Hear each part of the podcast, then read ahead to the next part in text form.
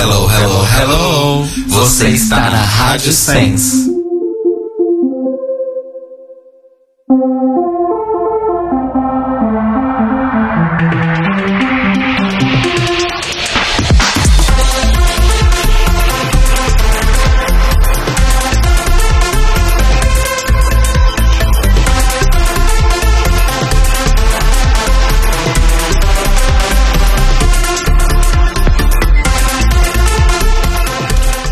Amores! Estamos começando mais um The Library is Open, gravado aqui na Rádio Sense, em sensecast.org. Eu sou o Rodrigo. Eu sou o Telo. Eu sou Cairo.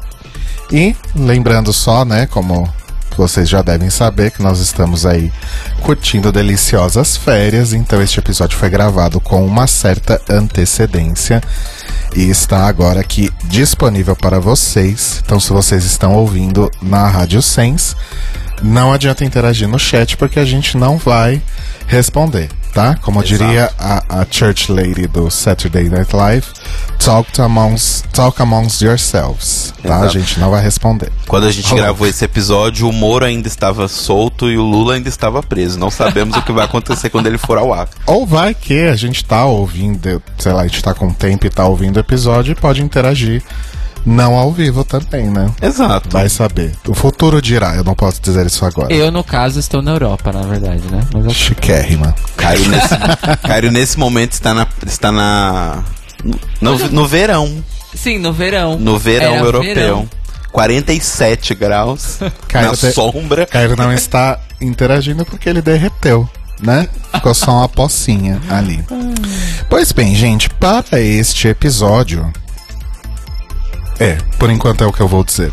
Para este episódio, nós escolhemos um tema aí para encerrar um ciclo. Então, como vocês sabem, o The Library is Open surgiu em 2015, cobrindo a sétima temporada de RuPaul's Drag Race, episódio por episódio, e vemos fazendo e vimos fazendo e estamos fazendo isso desde então, com todas as temporadas que vieram após a sétima. Mas a gente fez aí episódios retroativos sobre as temporadas anteriores de RuPaul's Drag Race, né? Usando um episódio aí pra falar sobre a, a temporada inteira. E faltava uma, né? E não é qualquer uma. Exato. É uma temporada que foi porta de entrada para RuPaul's Drag Race para muita gente. É a temporada que provavelmente tem algumas das queens que até hoje são as mais preferidas pelo público, né? Sim. E eh, acho que é uma temporada especial pra muita gente. Pra mim e pro Telo, por exemplo, foi a primeira temporada que a gente assistiu ao vivo, digamos On assim, né? acompanhando episódio por episódio, baixando, baixando legenda, baix- baixando Untucked. Acho que é. A gente pode te dizer que é uma das temporadas que mais deu memes e frases que as pessoas repetem até hoje no fandom. Ela e a Exato. quinta estão, tipo assim, muito. São as que mais geraram frases. Verdade. E, então, óbvio que uma hora ou outra esse momento ia chegar e estamos aqui muito felizes e orgulhosos de poder falar sobre RuPaul's Drag Race Season 6, ou temporada 6. Let's get sickening! Oh, crrr. Inclusive, vários botões hoje da soundboard poderão ser usados com propriedade, né? Tem o Absolutely ainda? Não, nossa, Absoluto ele não tá aqui faz muito Faz tempo. muito tempo. A gente faz ao vivo, não tem problema. Então é isso, gente. E já vou falar logo de uma vez como a Season 6 foi a única temporada de RuPaul's Drag Race a ter duas big openings, né? Dois episódios de estreia, digamos Sim. assim, cada um com sete das 14 queens que participaram no total. E pelo fato de ser uma temporada muito icônica, muito importante e querida por todo fã de RuPaul's Drag Race, nós faremos dois episódios para falar sobre a Season 6. Diferentemente do que a gente fez das temporadas anteriores, que a gente usou um episódio só. Porque um episódio bastava. Ok, eu, eu entendo seu ponto. Então, vamos começar aí sem mais delongas. Antes disso, aqueles dois recados básicos de início, né? Primeiro aqui temos o nosso site, thelibrariesopen.com.br, com todos os episódios lá disponíveis e todas as informações sobre o The Libraries Open, notícias quebrando e, e a gente e afins. tudo mais. E também temos a nossa campanha de financiamento coletivo no Apoia-se. Então, se você quiser ajudar o The Libraries Open a continuar existindo e a crescer sempre cada vez mais, você pode entrar em apoia.se barra The Libraries Open. Arrasou. Então, vamos transitar, transicionar, transgredir.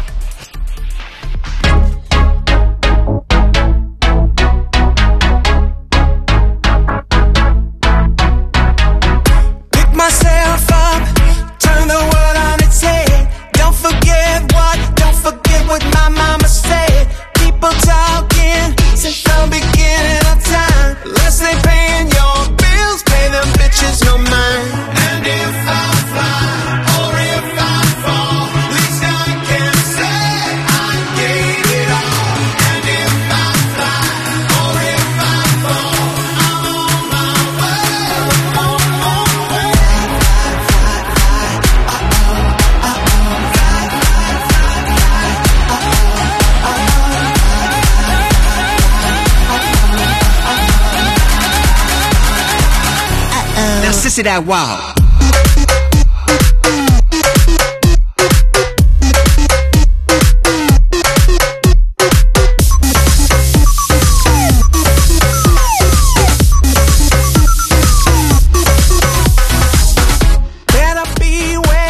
É isso, gente. A Season 6 foi inclusive a temporada de Sissy That Walk, que estávamos discutindo aqui nesse enquanto a música tocava, que provavelmente hoje em dia, né, deve ser o maior hit da RuPaul em termos de de público e charts e crítica e RuPaul assim. charteou.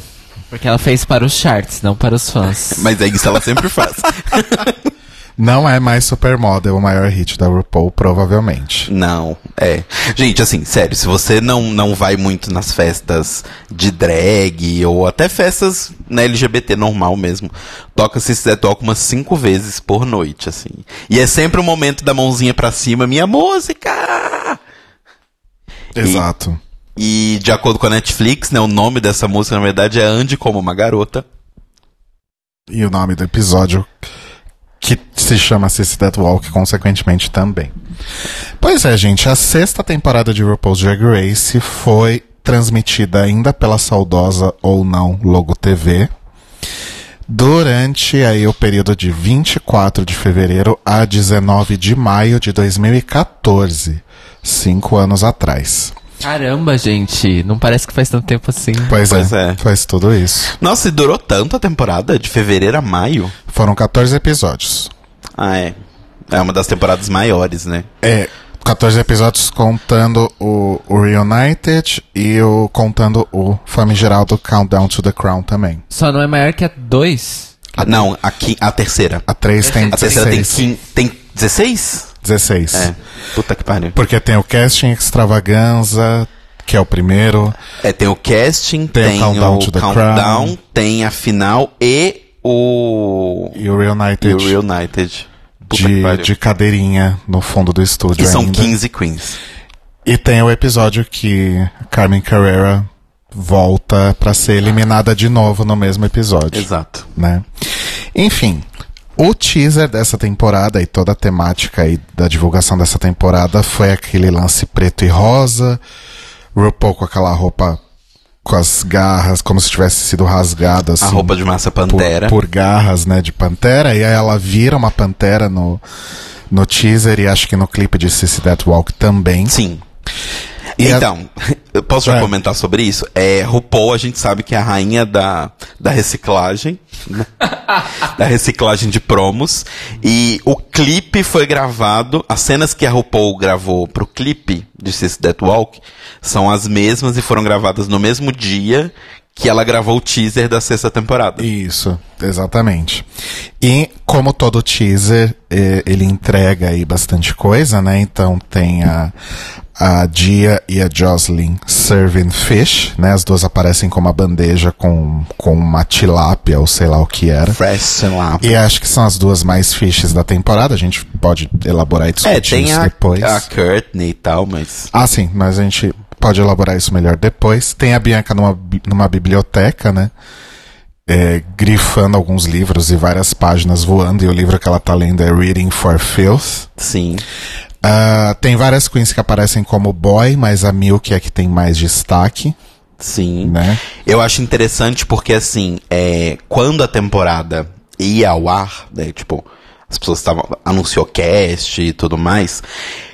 Tinham várias queens que eram conhecidas do público, tipo, a Bianca Del Rio, muita gente conhecia ela e tal, várias queens eram conhecidas. Mas as três mais famosas, vamos colocar muitas aspas aqui, quando a temporada começou, aparecem juntas no trailer. E, e são poucas das que mostram, tipo, detalhes do rosto das três.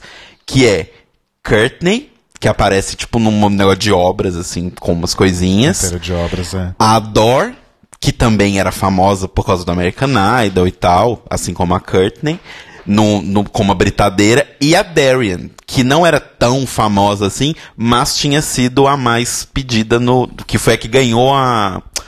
A, A enquete a enquete do Facebook. Então, tipo, vamos pôr as três juntas, porque é o momento do tipo, ai, tem essas três e tal, não sei o que lá. Sim. E a música tema do teaser não é Sis That Walk ainda, eles não entregaram esse ouro. Qual que é a música tema? É Amazing do. Qual que é a banda? Eu não lembro. High fashion. Isso. Que inclusive a gente vai tocar lá no episódio seguinte, é isso? Isso. Ok. Bom, e foi a última temporada com uma introduçãozinha no primeiro episódio, né? Eles fizeram um lance no estilo trailer, como se fosse um filme de terror, né? E aquelas montagens que editam vários momentos da temporada de uma forma bem confusa e misleading, né? Pra gente achar que ia acontecer alguma coisa e no fim das contas era outra. Inclusive- Escola, escola RuPaul de edição, aliás. Inclusive, eu anotei aqui: saudades. Introdução de temporada cheia de edições enganosas e trocadilhos da RuPaul. Foi exatamente isso que eu escrevi. Sim. É uma coisa que a Mia comentou no chat, porque assim, gente, você que não sabe, está ouvindo a gente agora no seu feed ou na Rádio Sens, para os nossos apoiadores, essas gravações foram ao vivo. Então não foi ao Meu. vivo para todo mundo, mas foi ao vivo para apoiador. Se você quiser ser um apoiador e e ter essas gravações ao vivo, né, você pode é, entrar lá no apoia.se barra The Libraries Open. Mas... Ou melhor. Exato. E a Mia tá comentando que nunca tinha visto esse teaser, eu acabei de postar aqui no chat pra ela. E, gente, é muito, muito, muito foda. Se você nunca viu, eu acho que nunca teve um teaser tão legal quanto esse. É verdade. Eu acho que o- o da oitava temporada, que é elas no Salão de Beleza, também é legal. Porque tem toda a temática retrô e tal, mas esse é muito foda, porque é muito bem feito. E aí você vê a diferença de elenco nessa parte, né? Você pega alguns elencos de algumas outras temporadas, não ficaria tão legal esse teaser. Não porque elas não são bonitas ou coisa, mas você vê que nessa temporada tinha uma questão muito forte entre elas de todas tinham noção de atuação, uma leve noção que fosse de atuação, uma leve noção de, de como performar, sabe, entre aspas, num videoclipe. Porque funciona com todo mundo. Algumas não funcionam, simplesmente não funcionam. Tipo, elas na oitava tentando atuar, gente, é triste, né? No salão. Algumas É são muito verdade. tristes. Sim. É, eu gosto das cores desse teaser. Desse... Sim, é lindo. É lindo. Preto e rosa é uma combinação maravilhosa. Tanto que a banda que tá estourando aí, eu não sei quando, a gente, quando esse episódio for ao ar, se ainda vai estar estourando, Blackpink. In your area. Aham. Você fala como se o episódio fosse ao ar daqui a cinco anos, né? É. Daqui a poucas semanas. Na verdade, gente, esse episódio vai ao ar daqui a centenas de anos. Porque, na verdade, ele vai numa cápsula que vai ser enviada pra Exato. Marte. Né? Junto com o Elon Musk. Exatamente. É, é exatamente E aí isso o que Elon Musk vai ser sentenciado a escutar a gente falando por toda a eternidade. Exato. Exatamente, É. é. é- é exatamente isso que vai acontecer. e algumas coisas que aparecem nessas montagenzinhas desse, dessa introdução é aquele momento de redenção da Trinity, quando a RuPaul fala, ah, eu tô tão orgulhosa que você conseguiu superar seu inner saboteur. E aí em seguida aparece a Laganja chorando. É como se tivesse sido o momento de redenção da Laganja. Sim. Ah, tem uma, uma edição daquelas frases da, da Bianca no, no, no Roast. Ela falando, eu, eu vou te dizer, eu vou te mostrar a versatilidade quando a- o Santino ganhar uma competição de costura e a Michelle Visage usar uma, uma gola rolê. E aí é como se fosse, tipo... O desaforo, né? É, Tipo- o desaforo. O desaforo, a briga. Isso me lembra da quinta temporada, que tinha aquela edição que eles usaram várias vezes ao longo de promoções. Na antes da temporada, aí no promo pré-temporada, que era a Alaska falando I'll whoop your motherfucking ass up. E aí é como se ela estivesse brigando com alguém, aí Sim. tinha uma reação. E aí quando a gente finalmente descobre o que é isso, nada mais é do que uma grandíssima piada que elas estão fazendo no Untucked. Sim. Aí posso fazer um outro comentário rapidinho que eu esqueci sobre o teaser. É que no final do teaser a RuPaul fala The wait is over, kids. Porque houve um tempo maior do que um ano entre a quinta temporada e a sexta. Saudades, né, gente, quando isso acontecia. Hoje em dia a gente não precisa esperar nada, porque antes da gente querer já tem outra temporada. Hoje Pois em é. dia, a gente, não, a gente não quer que a espera termine tão rápido assim, né? Como as coisas mudam em cinco anos. Falando nos jurados, essa foi a última temporada com o Santino, né? Aleluia. Porém, saudades das brigas dele com a Michelle. tipo, a Michelle falando uma coisa e ele, não, eu não concordo absolutamente nada com o que você tá falando, Michelle. Inclusive, nesse, nessa temporada a gente tem um episódio que eu e o Rodrigo, a gente reassistindo, eu falei, foi aí que o Santino foi mandado embora. Temos dois novos membros no Pit Crew. O Miles Moody, que acho que é o que tá até hoje, hoje e o Simon Sherrywood, que se juntaram aí ao Jason Carter e ao Shawn Morales. E nessa temporada, o Pit Crew foi patrocinado pela rede social de pegação Scruff. e as Inclusive- queens faziam esse barulho insuportável quando eles apareciam. Que é uma das coisas mais toscas. Vergonha alheia. Vergonha alheia da temporada. Eu queria muito saber quem foi que aprovou essa ideia. A participação do Johnny Scruff, inclusive, é horrível, mas a gente vai falar quando o episódio chegar. É mas- episódio por episódio? Sim. Olha lá, gente, decidindo a pauta ao vivo, hein? é, que mais? Foi a... A temporada foi patrocinada pela Color Evolution Cosmetics. Inclusive tem um truque na premiação, né? Hum. Que eu acho que é a primeira vez que tem esse truque. Que não é one year supply, né? é a sickening supply, ou seja, é um negócio que não é estabelecido. Ok. Entendeu? Não tem uma quantidade. É. Podia ser, sei lá, duas caixinhas que chegaram na sua casa e é isso. Esse é o Sickening tipo, Supply. Pode ser sickening de deixar você com raiva, ou pode ser sickening de ser maravilhoso. Uma Sim. coisa também que é válido comentar que é a primeira temporada que não temos Absolute como, Exato. como patrocinadora, né? E dizem- Que era a patrocinadora de mais longo tempo que já Exato. tinha tido. É, e dizem as más línguas que a culpa é da Jinx. Da Jinx. Ou da RuPaul, que escolheu É, a Jinx, Jinx, como exato. vencedora da produção, enfim. E aí dizem que a Absolute queria a, a Roxy como vencedora, enfim, escutem nosso episódio sobre Season 5. é, e o prêmio também de 100 mil dólares, como é, como já era e ainda é até hoje. E outro patrocinador que também saiu nessa temporada foi o Interior Illusions. Tanto que o Untucked deixou de ser realizado no Interior Illusions Lounge e passou a ser realizado no Form Decor Lounge. E no meio da temporada vira Untucked Lounge. Exato. Saiu no meio o patrocínio. Exatamente. É a temporada dos desafios em grupo, como a gente vai ver aí ao longo do, do episódio. Tan- Tão, tanto desafio em grupo que as queens reclamam. Sim. Sim. É uma tendência também que se repetiu na Season 7. Né? Season Verdade. 7 também teve desafio em grupo pra cacete. Vários train wrecks em grupo. É a temporada das, das cantoras e da comédia, né? Eu acho que foram os dois assets mais valorizados Sim. nessa, nessa temporada, foram esses talentos artísticos. Mas eu aí. acho que se a gente for pegar, assim, um, um grande, né? O ponto dessa temporada, assim como da, da sétima temporada foi a moda e tal, os looks, essa temporada foi música. Sim. Porque a gente tem três desafios envolvendo música. Tipo, diretamente música. né, um musical, um que elas fazem raps dos anos 90 e o episódio do, do, do, do clipe em si, né, que, que elas têm que fazer as suas partes ali da música.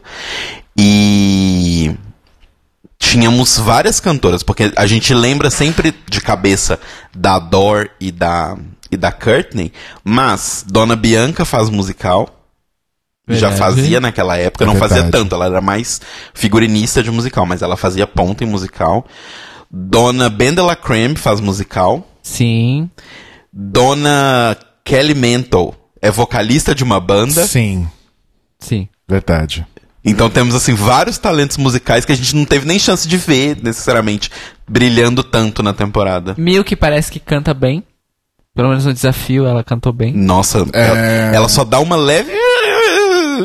Mas Ah, era uma nota tá- difícil. Mas você tá É. falando do Shade ou do ou no She Better Don't? Shade.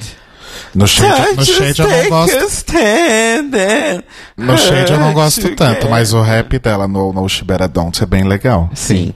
Mas eu falo assim, é uma temporada que a maioria das pessoas sabia cantar e tínhamos três cantoras profissionais. Kelly, Courtney e Adore, né? Então, Sim. pena que a Kelly não chegou lá na frente. Falando em música, Justice for Kelly. essa foi a primeira temporada divulgando o álbum Born Naked.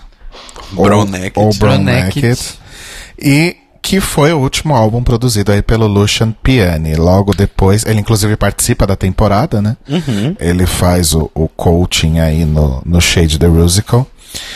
E logo depois ele teria o seu famoso Nervous Breakdown que o lançou automaticamente para o ostracismo com a ajuda da RuPaul. Exato. Eu adorei o lançou ao ostracismo. É, e ainda rolou. Porque eu lembro que nessa época depois, né, rolou o primeiro meltdown dele, a RuPaul defendeu inicialmente, porque falou. Gente, o menino deu uma despirocadinha, falta de remédio, misturar remédio com droga ilícita, dá nisso. E aí ele falou, e fez de novo. Aí a RuPaul dessa vez falou, então tá, você vai afundar sozinho.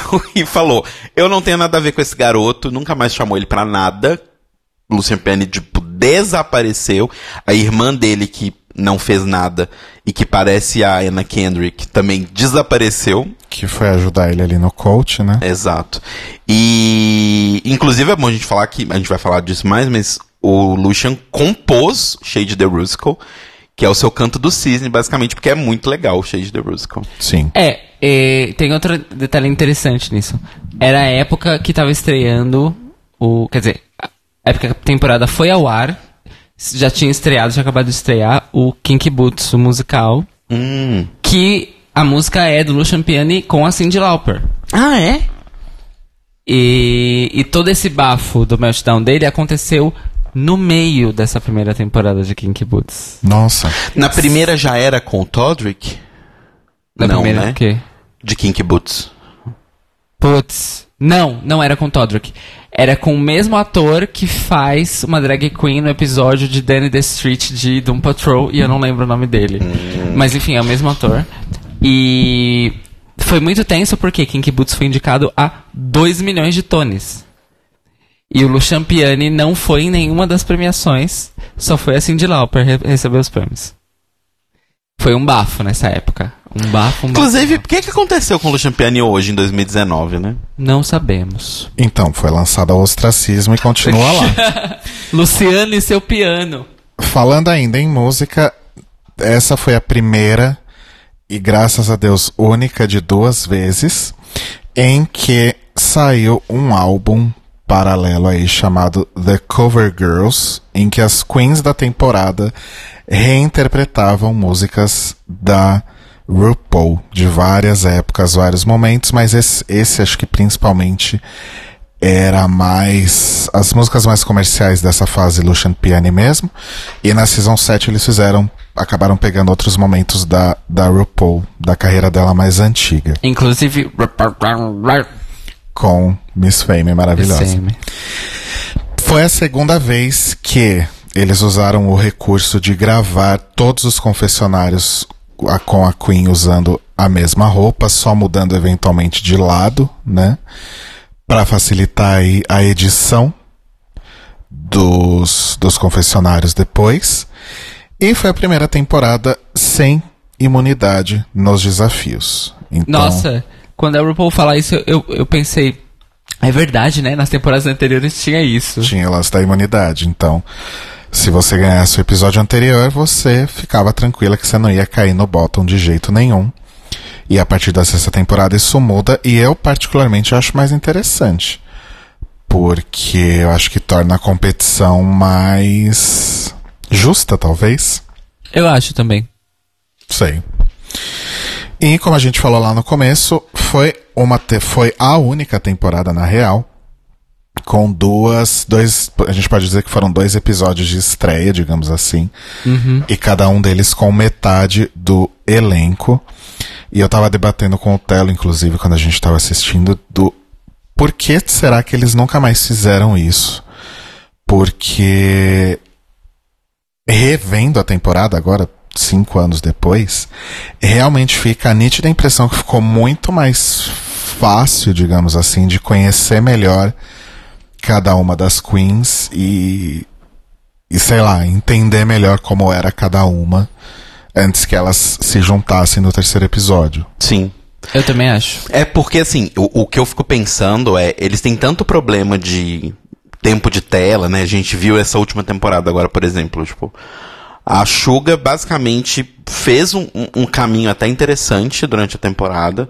Tipo, ela tem lows e tem highs, mas, tipo, ela some na edição final porque ela não tinha uma treta interessante que eles podiam puxar. Então ela acaba sumindo. E até a Plastic, ela aparece basicamente nos episódios em que a treta circula ela, mas os outros episódios ela tava sumida completamente. Então, o, o mais legal disso é, o que eu mais vejo é as pessoas conseguem lembrar muito mais fácil o nome de todas as queens que participaram da Season 6, inclusive as primeiras eliminadas, por causa disso. Porque fica muito mais gravado na sua cabeça. Porque pensa, é, quando você chega em episódio. Qual é o episódio na, na- Tipo, né, considerando lá na frente da temporada que você tem sete pessoas no episódio? É o episódio do Roast. Que é o que tem sete pessoas. E você lembra de todo mundo que tava no Roast, todo mundo que tava ali falando, porque tem poucas pessoas, dá tempo de todo mundo ter tempo de tela. Então, assim, eu fico muito impressionado deles não terem repetido isso. É, e eu acho interessante porque na época foi um divisor de águas do fandom, né? Muita gente achou incrível e teve pessoas que odiaram até a morte essa, essa estreia dupla. Eu pessoalmente acho que eles deveriam tentar de novo fazer isso. Sim. Ou estabelecer como um padrão, porque é realmente interessante. Fora que depois aquele, aquela dinâmica do tipo, ai, os dois grupos e blá blá blá. Tudo bem que eles forçaram a mão nessa temporada nesse aspecto. Uhum. Mas é um negócio que pode gerar coisas, Uhum. né? Sim. Bom, então vamos falar sobre as Big Openings, começando obviamente com a primeira. E aí a gente já vai falando também, de uma forma geral, sobre cada Queen, como a gente costuma fazer sempre. né? Arrasou. Então, na primeira Big Opening, primeiro episódio aí da temporada, a primeira a entrar na Workroom foi a Dor Delano, né? Olha só. Que eu acho que ela já começa cativando todo mundo aí logo na entrada, né? Você já começa a perceber que ela pode ser uma queen divertida. Uhum. Você percebe pelo look também que ela não é necessariamente a queen mais polida do mundo. Mas como ela mesma diz, ela é o remover, ela é o polish remover. A acetona. Ela é a acetona da temporada. E ela comenta que ela trouxe só uns quatro. Isso mais pra frente, ela comenta que ela trouxe só uns quatro vestidos. Quando as queens estão é, tirando as coisas da mala e pendurando lá nos, nos cabideiros das estações dela, ela fica olhando, uau, nossa, que lindo. E aí vem o confessionário dela, nossa, trouxe tipo uns quatro vestidos e essas, essas queens tirando aí esse monte de roupa, cheio de pedraria. E eu Exato. aqui com os meus quatro vestidos. E eu acho que, é, fortalecido por esse fato da Dor ter sido a primeira a entrar e tal, a gente pode estabelecer aqui que a Dor é a narradora dessa temporada, né? Ah, eu acho que. Eu acho que a, a- enquanto ela esteve lá, a Dia era a narradora da temporada. Eu acho também. Sério? Sim. Eu acho que a Bianca é mais narradora que a, que a Dor, talvez. Não sei. Não sei. É porque eu tenho uma teoria minha, eu tava até comentando com o Rô, mas acho que tá cedo para trazê-la. Mas é que é uma teoria usando o pensamento da Willan. Que a Willan sempre analisa a temporada com protagonista, antagonista e underdog. E assim, eu não acho que a Dor se encaixa no underdog. Em questão de narrativa, não tô falando em questão de, de talentos ou etc. Mas lá na frente a gente fala disso, quando a gente falar de todo mundo. Entendi. E eu acho que a Dor, é, provavelmente, ela foi, a- nesse momento aí da, da, da história e de desenvolvimento do, de RuPaul's Drag Race, eu acho que a Dor foi a Queen responsável por tornar a faixa etária de espectadores mais jovem Uhum. né? Porque creio eu que até esse momento devia ser uma galera 25 mais, que tô- isso tô tirando da minha bunda, tá, gente? Mas é o, é, o, é o feeling que eu tenho. Que acho que era uma galera 25 mais que assistia. E a Dor contribuiu pra que essa, essa faixa etária caísse pra tipo 15 mais. Sim. Sabe? Porque a gente nun- nunca teve uma outra Queen que, que conversasse tanto com, esses, com adolescentes. Né? Tipo, a gente tinha algumas Queens que, obviamente, eram um pouco mais focadas nisso, como o público principal dela, sei lá, por exemplo, a J. Jolie, que fazia, que ela faz impersonator da Taylor Swift profissionalmente, provavelmente ela tinha uma faixa de público mais jovem. Mas ela teve destaque zero na temporada. É, então, já tinham tido algumas aqui e ali, mas nenhuma que conversasse realmente com os adolescentes. Tipo, gente, você vai pegar qualquer pessoa que tenha menos de 25 anos hoje, ou seja, tinha mais ou menos 20 na época, todo mundo ama a Dor. O meu irmão ama a Dor, o namorado dele ama a Dor, todos os amigos dele. Tipo, as drags preferidas dele são Alaska e a Dor. Na frente de todas. Porque eu acho que é um outro tipo de, de conversa realmente, sabe? Ela, conver ela dialogava com as pessoas que tinham essa idade, tipo, 15 anos e tal. Porque as pessoas meio que miram na drag, mas miram com uma certa distância. Então, por exemplo, sei lá, se a Dor na época tinha 21, ela vai conversar com o público que tem uns 5 anos a menos, 16, igual você estava falando. Então, nunca tinha tido uma Queen nessa idade que tivesse tanto destaque. Sim, com certeza. Bom, quem vem logo em seguida é Bendela Creme, que já entra fazendo aquele. Eu não sei se hoje ela ainda é. Acho que talvez numa menor proporção, proporção mas ela era muito aquele estilo showgirl dos anos 50, né? Com tudo muito exagerado, com. com. com.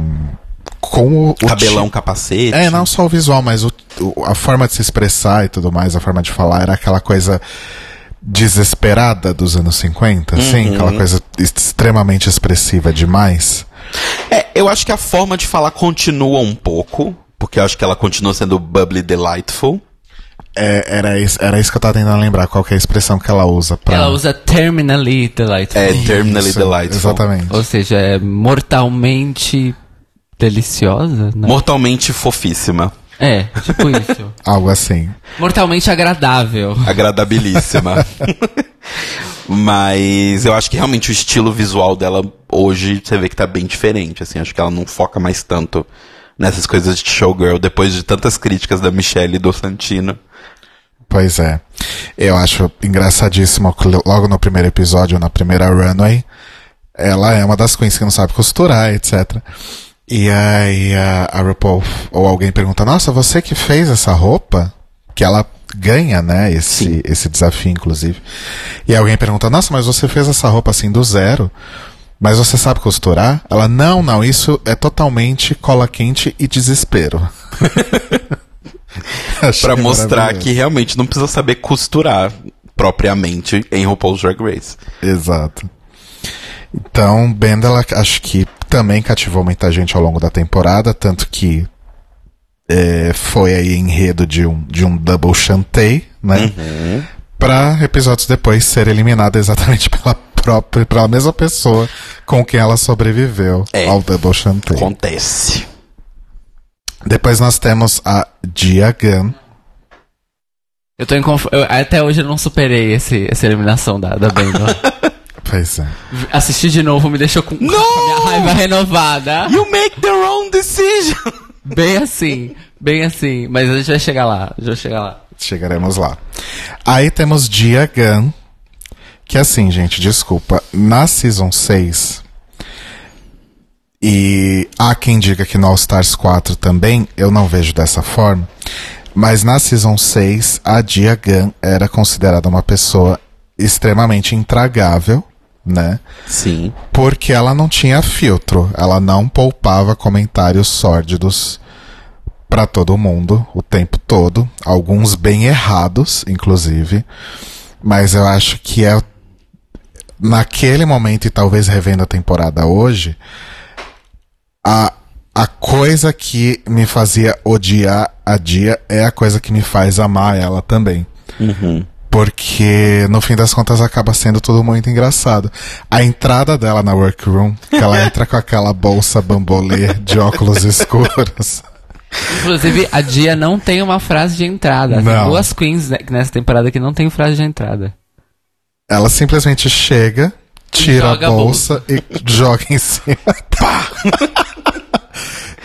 Aí ela fala que ela chegou muito como fresh tilápia, que ela vai ser a mais fixe da temporada, etc. E, e ao, ao longo aí da, da temporada ela vai fazendo comentários maravilhosos, tanto na, na workroom quanto na runway, e principalmente nos, nos confessionários. Sim.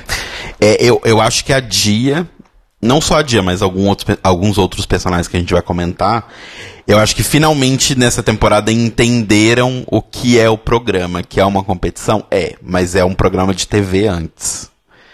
Então, a Dia, ela veio com personagem pronto.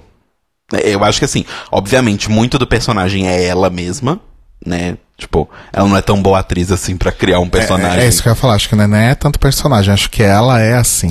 Sim, Ou mas, era assim. mas você molda um pouco a personalidade do personagem em cima da sua, sabe? Então, eu, eu acho que você percebe muito claramente, tipo, que vários comentários que ela tá fazendo ali, ela não faria no dia a dia. Não sei. Eu acho que não. Porque se ela fizesse esse tipo de comentário, eu acho que ela não. Ela não seria tão gostada entre as queens. Porque assim, beleza, a Dia ela tem comentários problemáticos, mas você vê, tipo, entre as queens, desde sempre, ela sempre foi uma que fez vários gigs, ela fez Work the World. Tipo, ela não é uma queen que tem uma relação problemática com as outras. Mas se ela fizesse todos aqueles comentários que ela faz na TV com as pessoas no mundo real, tipo elas na, na sala de trás da boate se arrumando, sabe? Ia dar morte.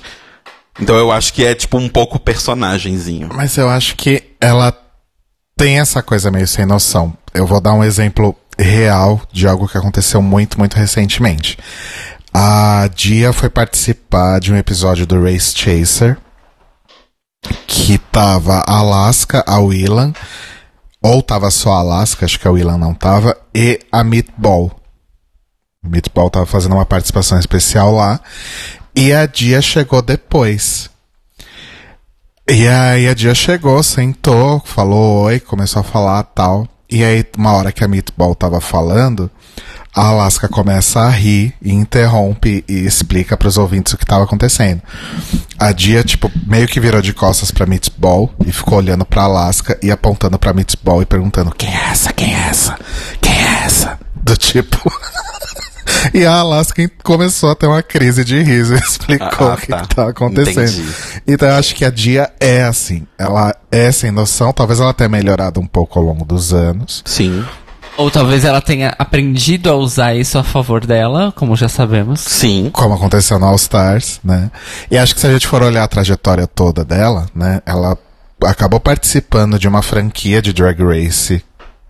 Que mais uma vez eu vou confundir. É no Chile, certo? É no Chile e ela chegou na final. Ok. Eu ia, quase que eu falei peru de novo. e ela chegou na final. Ela participou do All Stars, ela começou a, a passar pelo processo de, de transição dela, se reconheceu como uma mulher trans, e ela advoga muito pela causa, então acho que Já a Dia... tretou muito com muita Queen e com a própria RuPaul, porque Exato. com, com questão disso. Então acho que a Dia realmente ela se desenvolveu bastante, mas na sexta temporada, que, que é o nosso foco agora, acho que ela era basicamente uma pessoa sem qualquer noção. Entendi. E um comentário etnográfico pra fazer, porque eu já vi muita gente não, não fazendo essa relação, eu não fazia até pouco tempo atrás, que é mais uma Queen asiática que é de Chicago. Chicago mostrando que é uma grande comunidade asiática nos Estados Unidos. É verdade. Olha só. Aí eu, ch- eu separei aqui alguns dia-isms, coisas que ela falou ao longo da temporada Runway, é, confessionário, whatever. Então tem o clássico Absolutely, né? Que é logo na primeira runway da- do primeiro episódio. Absolutely. Que a Michelle vira pra ela, So you are the feisty one. Ela, Absolutely. Ah, sua roupa assim, assim, assim. Absolutely. Obrigado, Dia. Absolutely.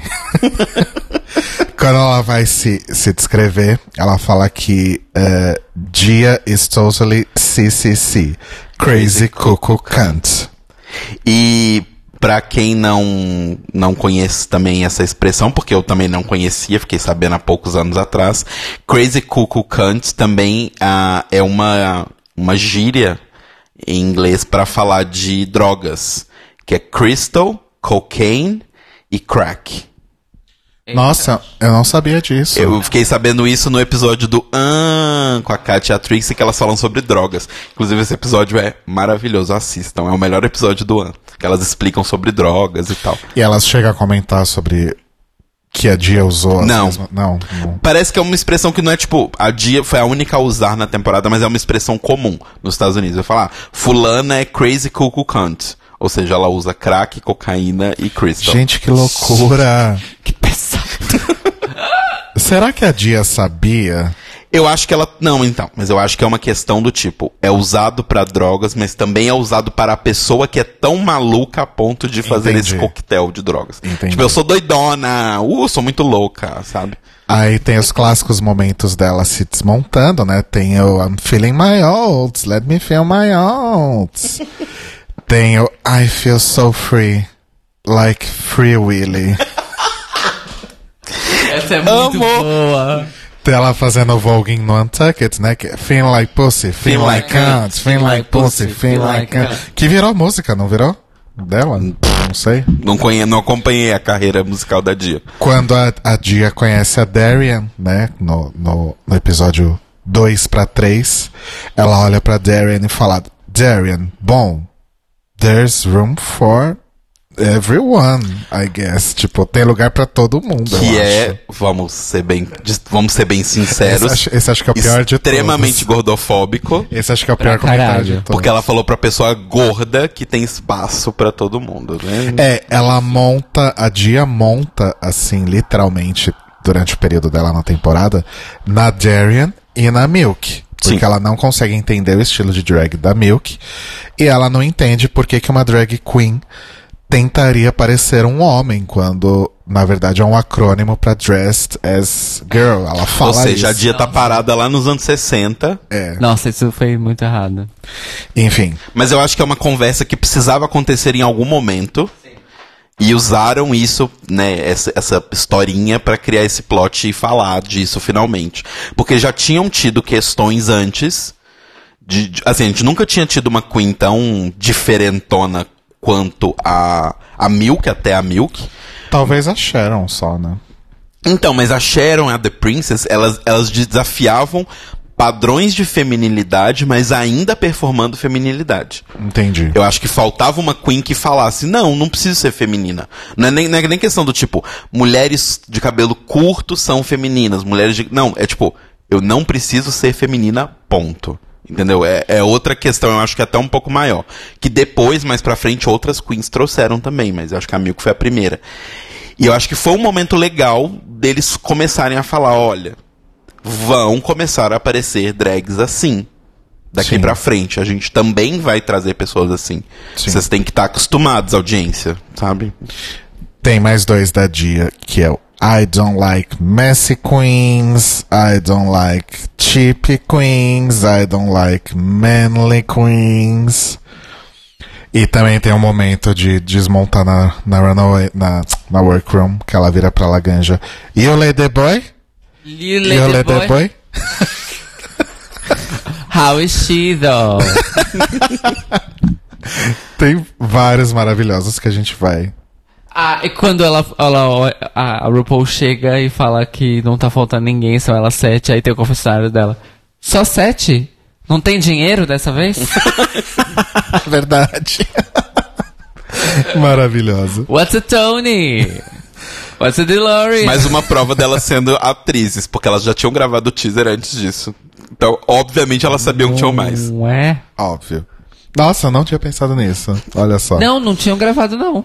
Eu acho que sim. O teaser não, é gravado o teaser é gravado depois? depois do que o primeiro episódio é gravado. Hum. O que me leva a crer, a crer que nessa temporada o teaser foi gravado depois do que os dois primeiros episódios. Olha, Hum, entendi. verdade. Bom, e aí logo em seguida temos Come On Season 6, Let's, Let's Get, Get Sickening. Of course. Pá! Vamos falar que é a entrada mais memorável de todos os tempos? Eu escrevi exatamente isso. Laganja faz a entrada mais lendária de todos os tempos, citada e memificada até os dias atuais. Sim. o que é verdade. É, e depois ela faz um segundo dip só pra, só pra Dia, porque a Dia perde pra ela, só que passa muito rápido, né? Aham, É, aham. a Dia fala, ah! E ela vai desce. E eu amo porque, assim, é naquele momento a Dia e a, e a Laganja, elas já se gostaram. Já foi o bonding ali. Sim. Será que elas se conheciam antes? Acho que não, né? Acho que, Eu não. acho que não. Elas são de pontos muito opostos. Sim. Tipo, basicamente norte e sul dos Estados Unidos. Hashtag Team Too Much. Verdade, Team Too Much. Que E elas começou fiz- nessa temporada. Elas fizeram muitas coisas juntas. Sim, né? Elas, sim. eram Elas vieram pro Brasil com Team juntas. Too Much. Adoro. Na, naquela festa falecida. É, eu não anotei nada aqui específico sobre a Laganja, deixei pra falar nos episódios porque ela é talvez a minha queen preferida dessa temporada. E Pra mim, ela, no fim das contas, é a grande narradora da temporada. É, eu acho que a talvez. Laganja é uma Eu narradora sei que da temporada. oficialmente não, mas eu acho. Enfim, eu tenho muita coisa aqui pra falar ao longo dos episódios, mas se vocês quiserem falar. Uma das algo anotações que agora. eu mais fiz ao longo dos episódios é Laganja injustiçada, Laganja injustiçada. E eu só comentar aqui rapidinho, a gente falou sobre a música da Dia, a Mia falou aqui no nosso chat que os maneirismos da Dia viraram uma música da Alaska com participação da Dia, que é Stan. Tan, verdade. É verdade. Bem lembrado. mas aí, mas a Dia chega a usar alguma das catchphrases na música dela que tem Alaska, que é latina, mas, la- mas latina também. Uhum. Elas soltam uns absolutely, um feel my oats, essas coisas. Entendi. Mas, gente, Laganja é uma grande estrela dessa temporada. Sim. E, tipo. A gente vai falar sobre toda a história do downfall da Laganja, né? Quando for. Inclusive, quando a gente tava re- revendo, eu e o Telo, que a gente revê tudo junto porque a gente mora junto, né, gente? Somos Você você sabe, a gente é casado. Então, é... eu não sei se foi nítido pro Telo, mas o meu entusiasmo revendo a temporada deu uma caída no episódio que a Laganja vai embora.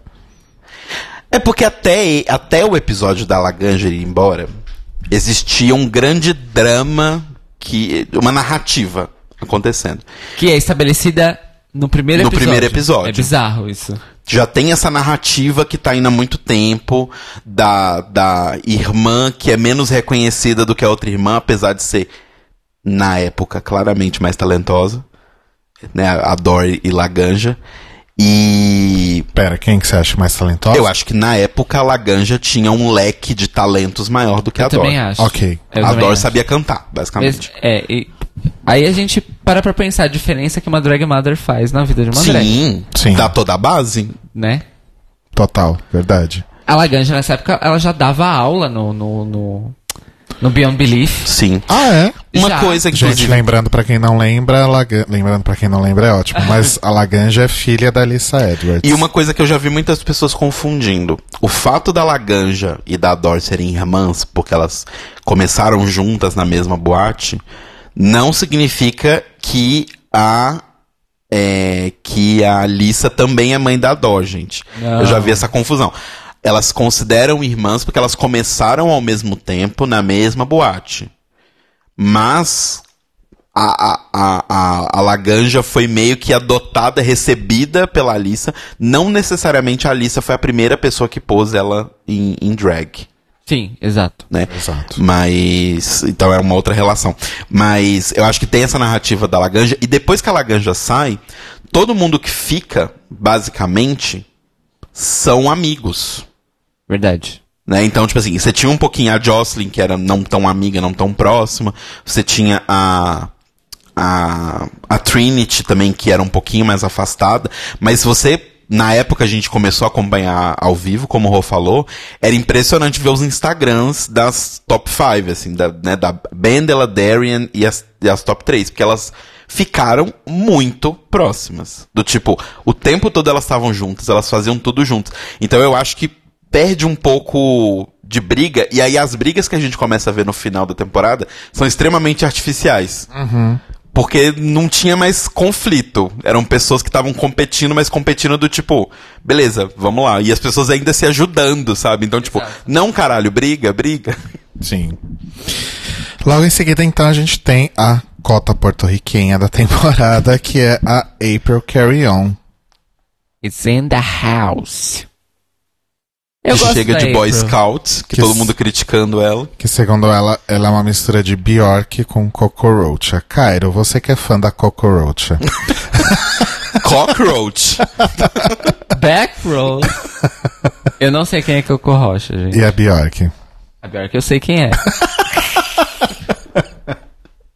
Então tá, obrigado. Acabei de descobrir que a Coco Rocha é uma modelo canadense. Nossa, canadense. É uma modelo. Mas ela provavelmente é de origem latina, enfim. Não necessariamente. Por causa do nome, Rocha, não é um nome.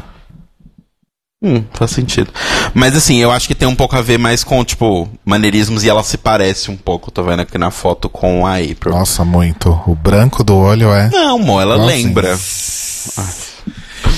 Enfim. A April, que é. Eu não sei se ela tem algum parentesco com a Candy Ho, que viria na sétima temporada. Mas a April até aparece usando uma camiseta da Candy Ho no, no Shade the Rusical, né? E eu não sei, eu acho que o grande destaque que eu dou pra April na temporada é aquele look guarda-chuva, Sim, né? é Que ela tá com uma capa amarela e um guarda-chuva com o, como se estivesse chovendo, Uhum. né? Que é um look muito, muito, muito bonito. Sim. De fato. Muito E impressionante. Eu só fico triste porque você vai ver no Instagram da April, mesmo na época, ela se mud... ela é uma drag que se mudou muito pro programa. É mesmo? Sim, o drag dela era muito diferente do que ela mostrou no programa. O que ela mostrou no programa era tipo drag pageant Porto Rico padrão. Ela faz coisas diferentes, tanto que o look que ela vai na final é completamente diferente. De fato. É bem uma coisa Lady Gaga, Alien, uma coisa assim. E ela sempre fazia uma. Tanto que eu ficava na época me perguntando: ah, a April é uma mistura de Coco Rocha com Bjork. Falei, tá, eu não sei quem é Coco Rocha, mas assim, a não ser que ela seja a pessoa mais baunilha do universo, eu não consegui entender como que a mistura de Bjork com qualquer pessoa cai nessas coisas normal que você tá fazendo. Porque a coisa mais conceitual que ela fez durante a temporada foi essa roupa do guarda-chuva, que é linda. Mas o resto era meio X, assim. Então eu ficava meio. É. Não entendi muito bem. E uma coisa legal de citar sobre a April é que ela foi a primeira Queen que começou uma tendência, que é. Já comprei as roupas mesmo, né? Já gastei um dinheirão do caralho né, pra esse programa e fui eliminado logo no começo. Vou postar fotos no Instagram com todos os looks que eu usaria na temporada. É verdade, É acho verdade. Ela foi a primeira Ela que, lançou que lançou essa tendência. Que hoje já é praxe. É padrão, que é quase. praxe, é verdade. Olha só, eu não tinha me tocado É, o disso. dinheiro já tá gasto, né? Vamos. Inclusive, hoje é praxe a coisa expandida, porque as queens postam photoshoots é, pós-temporada, mesmo dos looks que elas ainda estão nos episódios, né? Sim. Que é uma sim, coisa que também não, não existia. Sim. Sim. Em seguida nós temos Are You Ready to Rock and Roll? Maravilhosa e injustiçadíssima Kelly Mantle. Kelly, que na época do da, Kelly Mantos. da participação no reality já era uma atriz reconhecidíssima in and out of drag, né? Reconhecidíssima, você tá forçando, né? Tanto, ah, ela fazia muita coisa de cinema alternativo, na real, né? Ela Então, não, ela, não- ela reconhecidíssima, você está compara forçando. ela com a Willan, que fazia, por exemplo, Prostituta no Pessoa- episódio 7 de Law and Order. exato. Prostituta número 3, inclusive. Inclusive a Kelly fala que ela não vai ficar discorrendo sobre a página dela no IMDB como outras queens fizeram por aí. Né? E ela, na no momento de participação no programa, ela já estava há 17 anos fazendo drag, né? Não pareceu. Tadinha. Amo Kelly, mas no programa não pareceu. Não pareceu. Mas como o, o Telo comentou lá no começo, a vibe dela era outra, né? Ela cantava em banda, eu acho que ela canta em banda até hoje, não sei. E inclusive hoje em dia ela tá, tá fazendo um- um- um- um- algumas coisas com a Tammy Brown, não tá? Fazendo uma, uma websérie ou É, algo elas assim. fizeram um rolezinho pro Instagram, que era uma websérie da Tammy Brown pro Instagram, que é hilariante. Chama The Browns, eu acho, alguma coisa assim. E ela fazia uma- umas participações especiais. Mas ela tá sempre fazendo alguma coisa. Eu lembro que ela era vocalista de uma, de uma banda de drags que tinha a, a Detox, a Peaches Reality. A, a Peaches não era da banda. Não, né? Não, ela, ela participou de alguns shows. Porque elas faziam assim, tinha uma formação que era a Kelly Mental, a Detox, a Rally Tre e a Vicky Vox. Elas eram as quatro vocalistas fixas. E aí sempre tinha uma ou duas drags vocalistas convidadas, dependendo do show. E era assim, ao vivaço, era elas e uma banda. E elas tocavam, tipo, canções originais, clássicos do pop, do rock e tudo mais. A temporada som. foi que ano? nome. 2014. Ó, algumas coisas que a Kelly já tinha feito antes né, de, de, de Drag Race. Ela tinha feito The Covenant, já tinha feito Felicity, tinha feito Gilmore Girls, que ela interpreta uma Olha. turma em Gilmore Girls. Tipo, Nossa, ela faz não- uma drag não de, lembro de- disso, de mas ok. uma turma. Uh, Nip Tuck, ela participou de, também Nip de um Tuck, eu lembro dela de Nip Nip Tuck. Ah, aí os clássicos, né? CSI, Cold Case, sempre É. tem- precisa de um corpo jogado na rua. Acho que eu forcei a barra mesmo. Ah, Eve, New Adventures of Old Christine, Ah, essa série era tão... É. Mike and bom. Molly, Blerg. The New Normal, Eu lembro dela. Confessions of a Womanizer. Aí depois já são coisas de depois. E Ela tem- fez Lucifer, inclusive ela está na, terceira temporada de Lucifer. Está mesmo. Não vimos ainda. E tem aquele lance que ela foi pré-indicada ao Oscar, né? Pelo papel masculino e pelo papel feminino de um filme que eu não vou saber agora qual é. Eu vou descobrir agora pra você, só um minutinho. Mas ela acabou não sendo indicada. Enfim, Kelly dura só um episódio, né? Porque ela faz aquela roupa horrorosa. E ela é mais uma das queens que, com 17 anos de carreira, nunca pegou numa máquina de costura. Provavelmente porque nunca precisou. Don't wear bacon. Enfim. Don't wear bacon.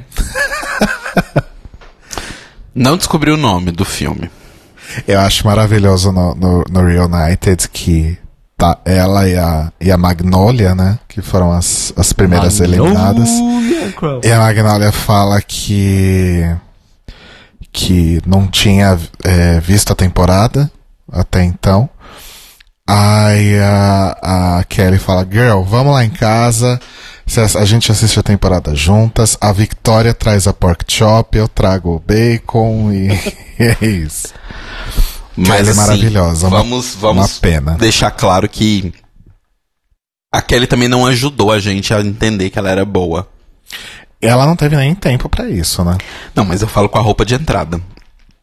Ela entrou com o É. vestido da, 20, da, da Forever 21. ok. Are you ready to rock and roll? Aliás, falando em roupa, eu acho que essa temporada ainda faz parte da, da, da- do hall de temporadas em que não necessariamente as pessoas investiam em looks de grandes designers pra participar da temporada ou pra fazer um look de entrada, elas iam com o que tinham. Não era uma Rebecca Glasscock entrando de calça jeans? Não. Mas não era alguma coisa grandiosa como na Season 11, por exemplo, que Sim. a gente viu. né? É, não, agora já tá virando uma coisa assim, porque as queens sabem que é uma grande. Uma grande.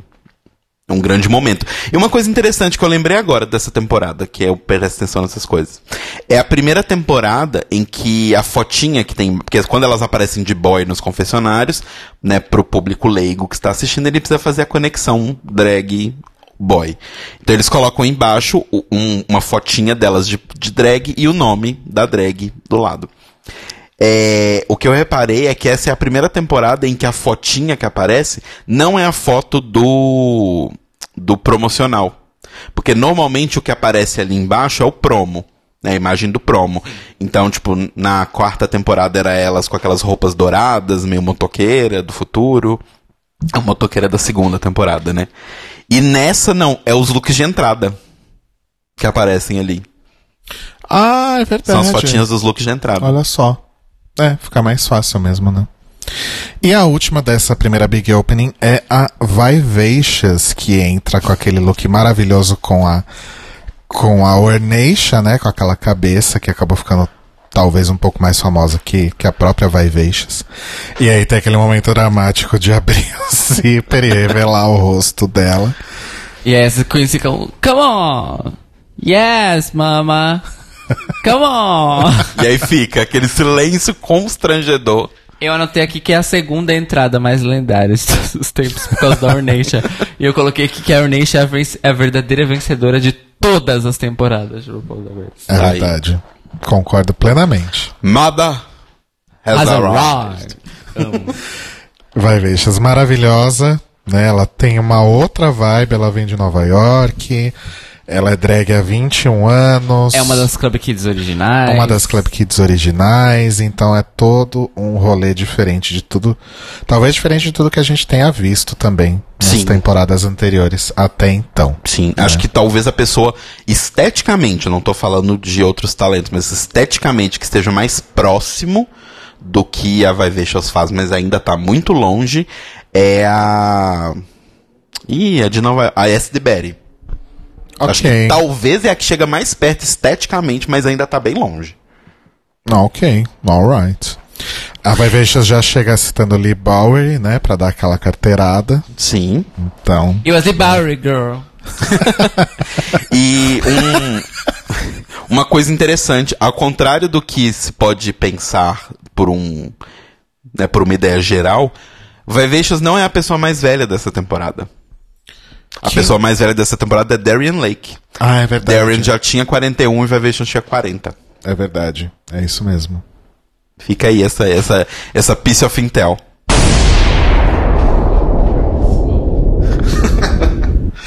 Bom, aí toca a sirene, todo mundo fica surpreso, porque só tem sete lá. Gasp. E a, na, a RuPaul na mensagem na tela fala que essa temporada é, é High Definition Shade, ou seja, deve ser a primeira temporada em HD.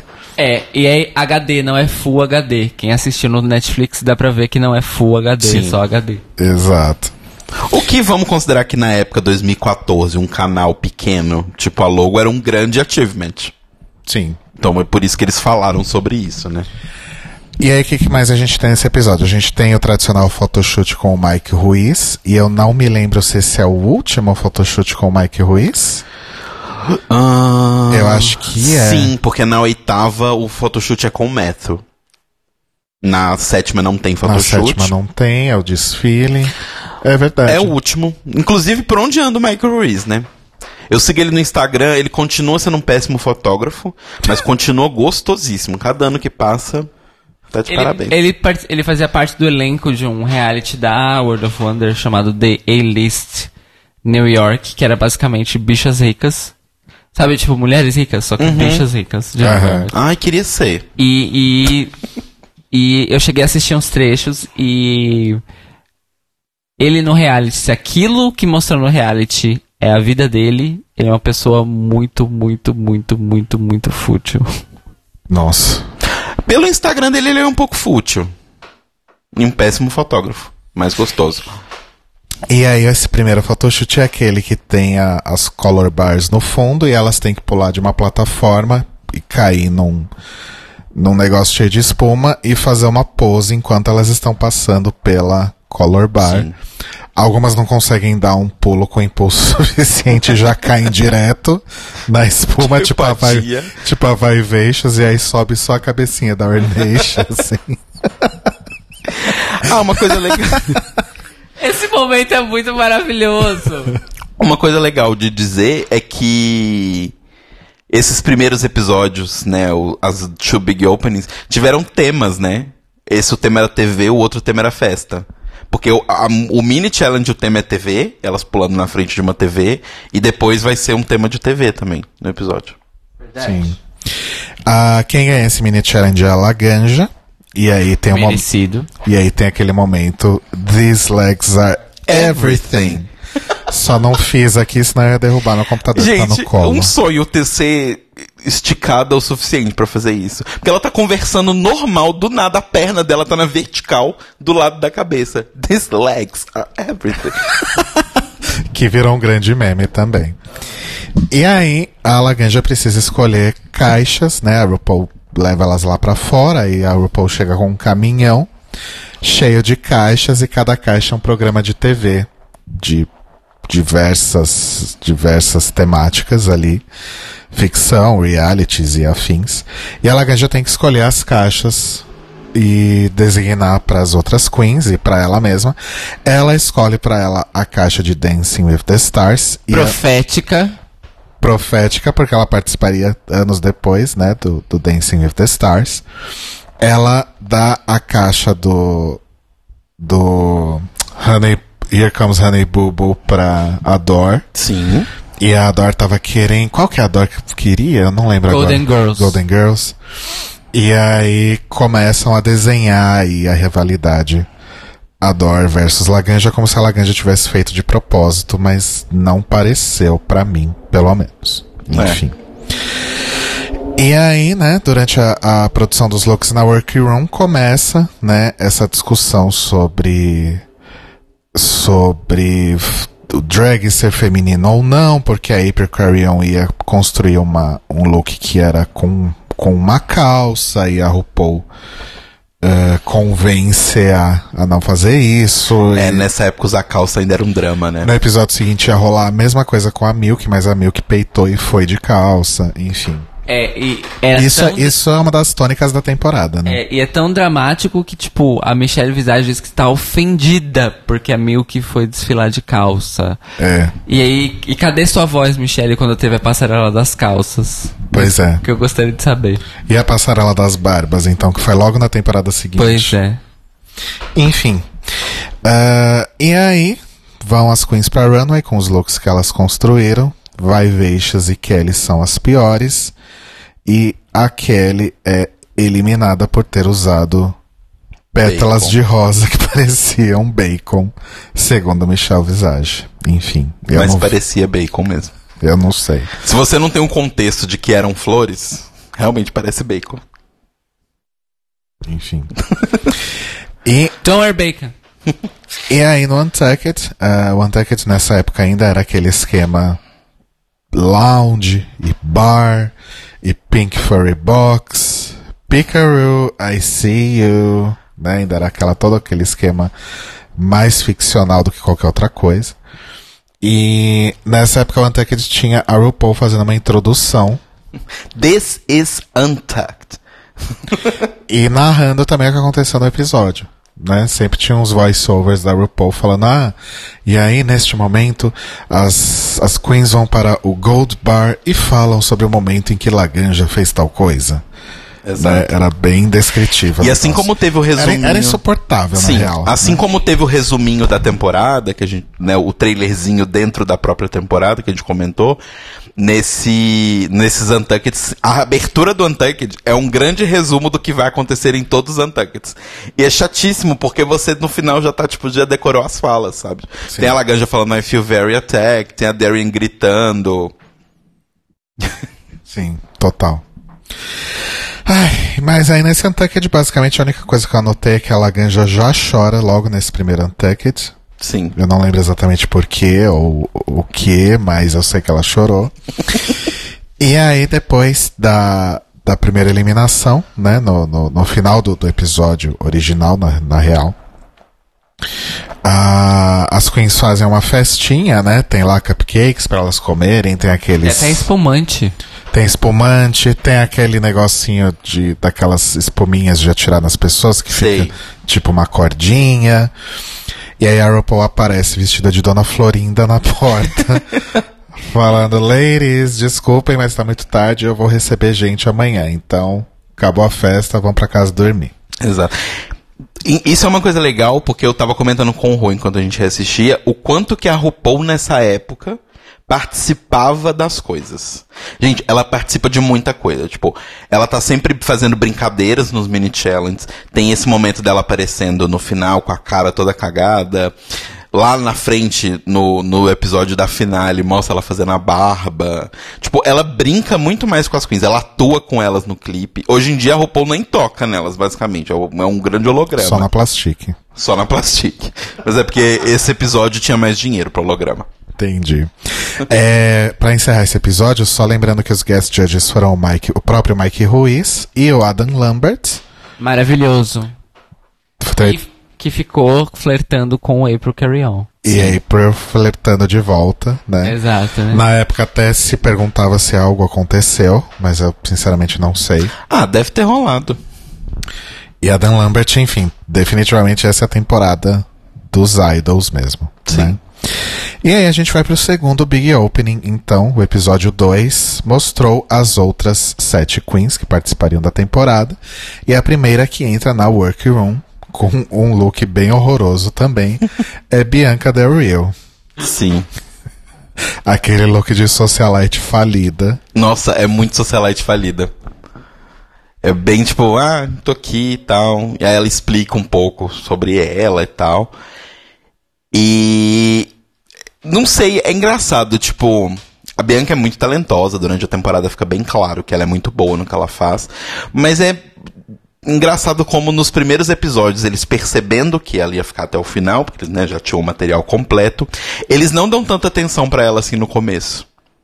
É, no começo ela tá bem blend ali na meio É, tipo, eles, outras, né? eles mostram que ela está indo bem, obviamente, nos desafios, mas ela não tem uma edição do tipo, igual a Dor tem quando a Dor ganha um episódio, no começo, quando a Bianca ganha, ela não tem aquela edição. Porque eu acho que eles sabiam lá pra frente que ela ia pro final, então mais pra frente teria material. Olha só, eles podiam voltar a fazer isso, galera.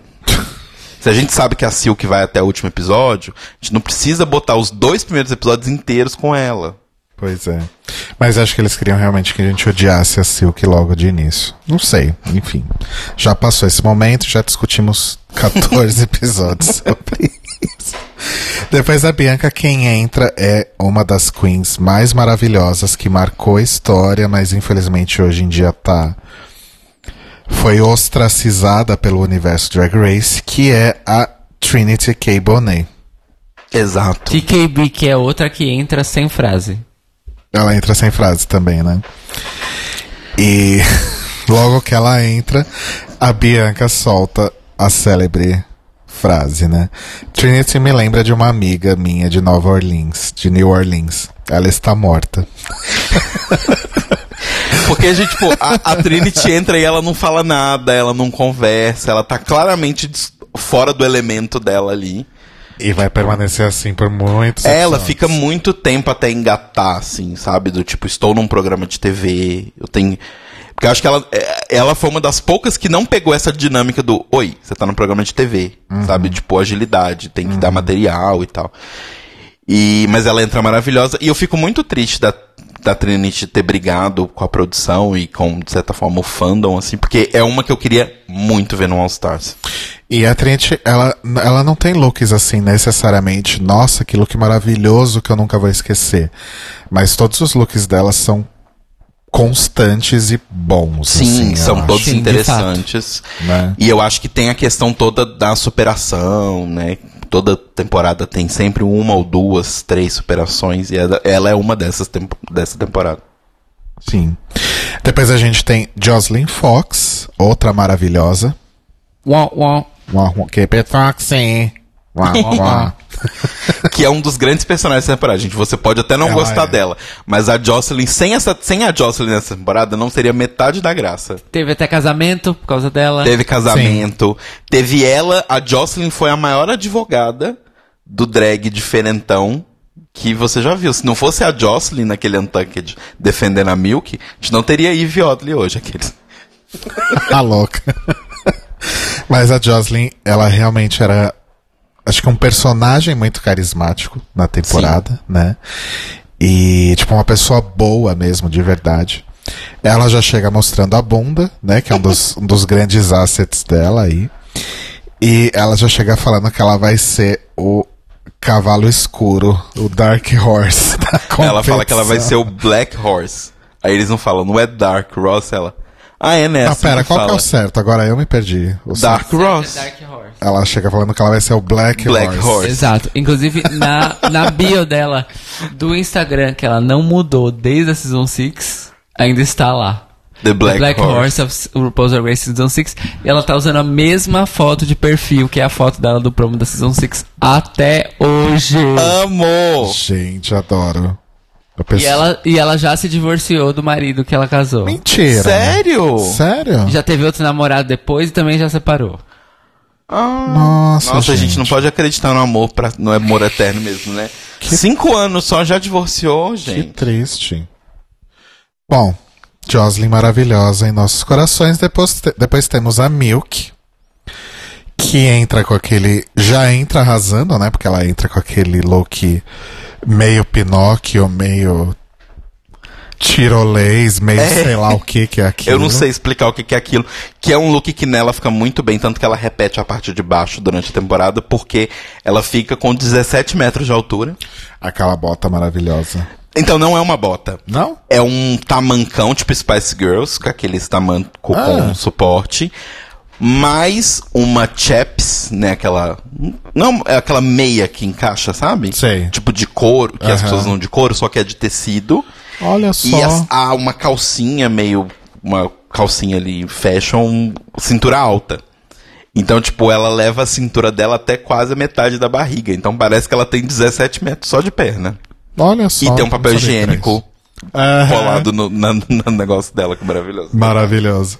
E a Milk, durante todo o período que ela permaneceu na temporada, ela revendo agora, principalmente, eu não sei se eu tinha tido essa impressão na, na primeira vez, mas ela parecia uma pessoa extremamente sensata. Ela tinha confessionários muito bons, muito sensatos, ela não, não arrumava treta, ela não entrava nas provocações da dia, ela defendia os looks dela, a estética dela, e o show que ela fez aqui em São Paulo com que ela veio com a Latrice foi incrível. Foi mesmo. Ela começou a bombar muito quando saiu de Drag Race, fez Marco Marco, fez estilistas importantes também. E Se tornou melhor amiga. E fez Marc Jacobs também. E estilistas melhores. É, então, assim, é, eu não entendo o que, que aconteceu com a Milk no All Stars 3, porque era outra pessoa. Eu não sei se Chama subiu, fama. Eu não sei se subiu a cabeça. Eu acho que sim. Será? Subiu a cabeça.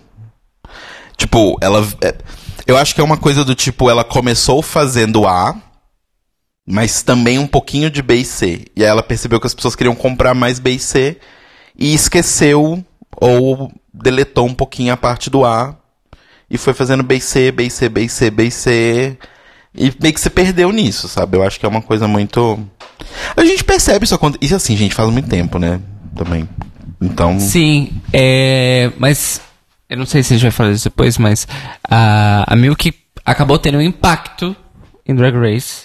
Uhum. É, não só por causa da passarela barbada, mas eu acho que ahm, o próprio programa ficou mais aberto a drags mais diferentonas. Sim. Assim. Mesmo, que a, mesmo que a Sharon já tivesse ganh- ganhado a quarta temporada, eu ainda acho que o programa.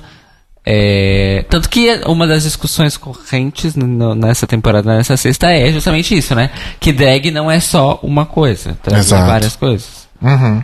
Exatamente. Então, não sei. Eu gosto, eu gosto mais da Milk na sexta temporada do que no All Stars, com certeza. Nossa, total. E aí tem aquele momento maravilhoso que elas estão conversando e a Milk fala, ai, nós somos todas um bando de palhaças mesmo, né? E a TKB fala: Não. Não. Não. Que o Muniz até hoje usa maravilhosamente bem essa fala. Esse Não. não pra qualquer coisa. Inclusive é interessante, porque a TKB fica com fama de antipática de Aham. cara, né? Sim. Já de cara. Aham. Depois nós temos Magnolia Crawford, né? Magnolia. O famoso peixe-espada da temporada. Exato. Sim. Como diz a Bianca, né? Que tem aquele contorno de nariz bem peculiar, né? Que fica aquele nariz finíssimo. E que no Untucked, né? Eu não sei por que que ela, ela tomou esse rumo aí, optou por fazer esse comentário, mas ela deixa claro que ela só tava ali pelo booking fee, né? Que ela só tava ali para ser uma competidora de RuPaul's Drag Race e aumentar o, o como é que chama, o cachê, né? Sim. O que é honesto e justo, porém burro. É, acho que não é uma coisa que você fala no primeiro episódio em que você está prestes a ser eliminada. Não... Ah, eu não sei, eu não sei se teria um momento Não, não certo teria, para falar É, não isso. tem um momento certo. Porque, assim, é uma coisa que eu acho que seja um pouco inteligente, sabe?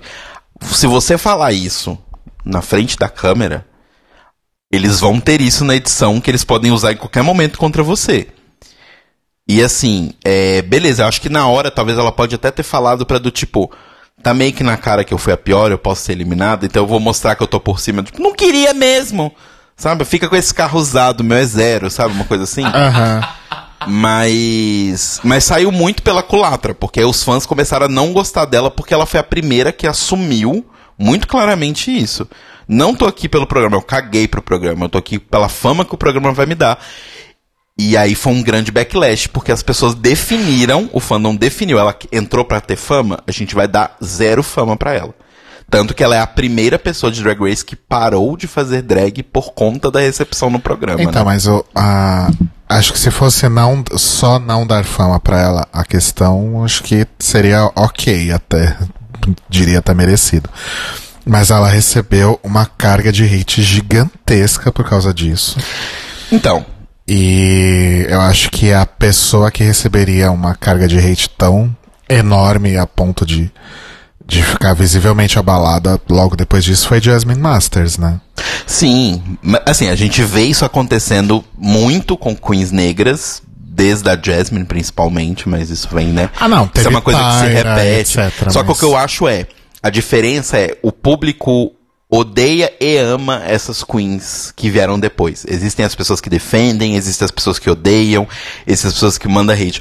A Magnolia foi uma coisa tão diferente que, assim, houve o hate contra ela, não houve defesa, e chegou num ponto em que as pessoas não se importam nem em fazer hate.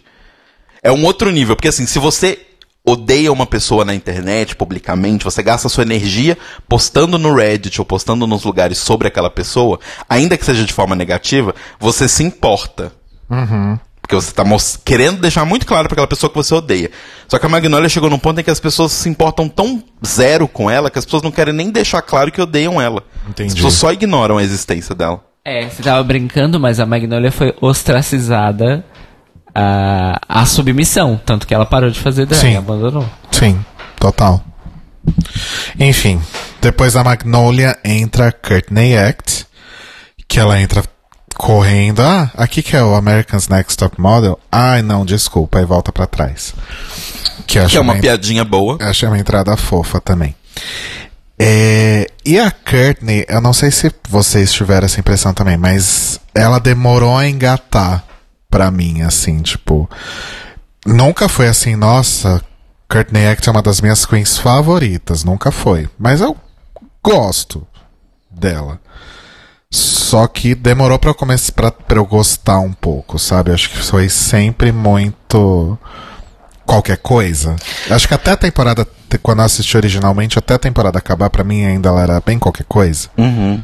É porque pra mim eu acho que a Courtney mostrou realmente a coisa legal dela pós-temporada. Que ela mostrou um pouco mais de personalidade com as coisas do que ela fazia, né? Tipo, tanto vídeos ou participação em música, tipo, com as AAA Girls e tal. Porque durante a temporada, pra mim, ela é tipo uma Brooklyn. Um sorvetão de baunilha.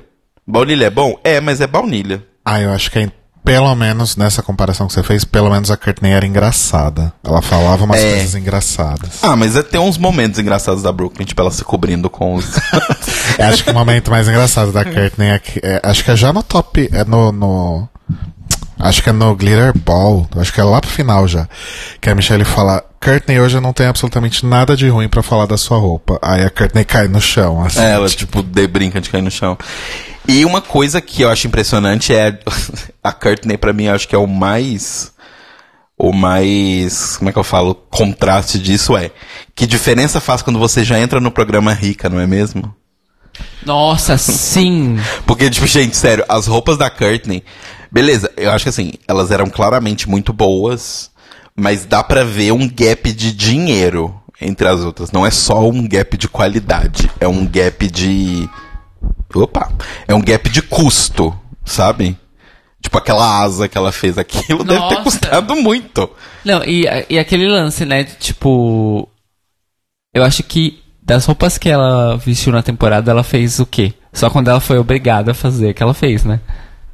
Sim. E fez, assim, um pano e um sutiã. Então é mais fácil, na It's a verdade. piece of fabric. It's a piece of É, ela foi sempre muito criticada por. Relying on that body. Isso acho que foi já no primeiro ou segundo episódio. Foi, Sim. foi bem rápido, assim. Não, no primeiro. Eu acho que no primeiro, eu- tipo, na segunda Big, Big- Big Opening, que é o segundo episódio, eles já falam, tipo, ah, você é linda, mas a gente quer um pouco mais do que só bonita. É, no, eu acho que o, a primeira vez que a, que a Michelle fala Stop Relying on That Body é no terceiro episódio. Que o tema é Best Drag e o Best Drag da, da Courtney é tipo um biquíni com a bandeira da Austrália, assim. sabe? É.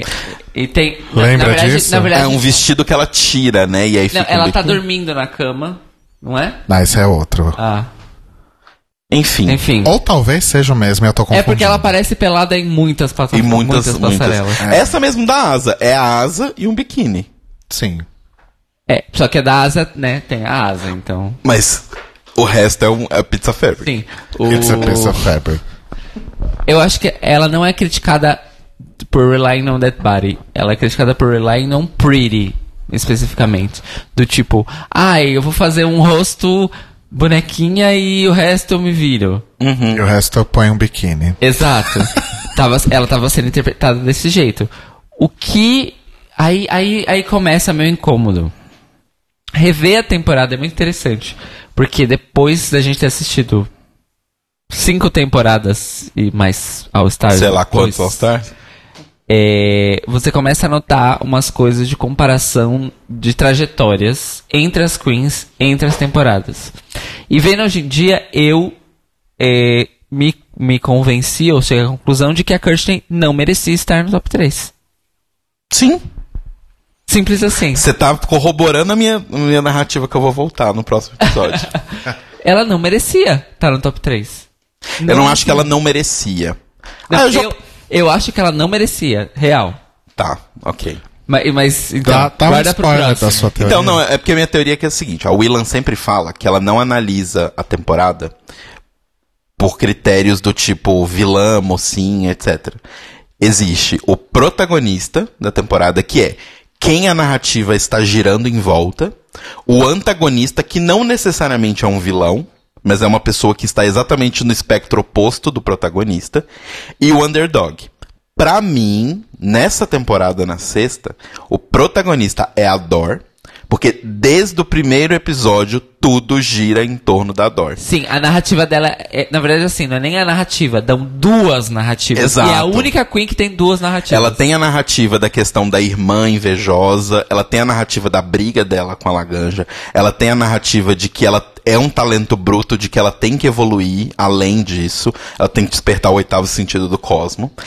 Pra mim, a antagonista é a Bianca, porque a Bianca, é isso que eu tô falando, não é necessariamente a vilã, Sim, mas ela exato. está no oposto da Dor. Enquanto a Dor tem que se esforçar o tempo inteiro, a Bianca fez tudo de uma forma muito fácil. Pra ela era tudo fácil. E ela ainda ajuda a Dor, mas tem sempre esse oposto de a Dor é um talento muito gigantesco, mas que é bruto. E a Bianca é um talento, mas que já tá lapidado até demais. Ela precisa. Ela é experiente, ela sabe o que fazer. Exato. E a underdog é a Courtney, porque na verdade, desde o começo da temporada, pra mim, reassistindo, fica muito claro que no final vai estar a Dor e a Bianca. A outra vaga é disputada pela Courtney, pela Bendela, pela Darian, pelas outras. Mas as duas primeiras vagas já estão muito claras que são da Dor e Bianca. É interessante, porque nessa sua lógica, pra mim, o underdog é a dela.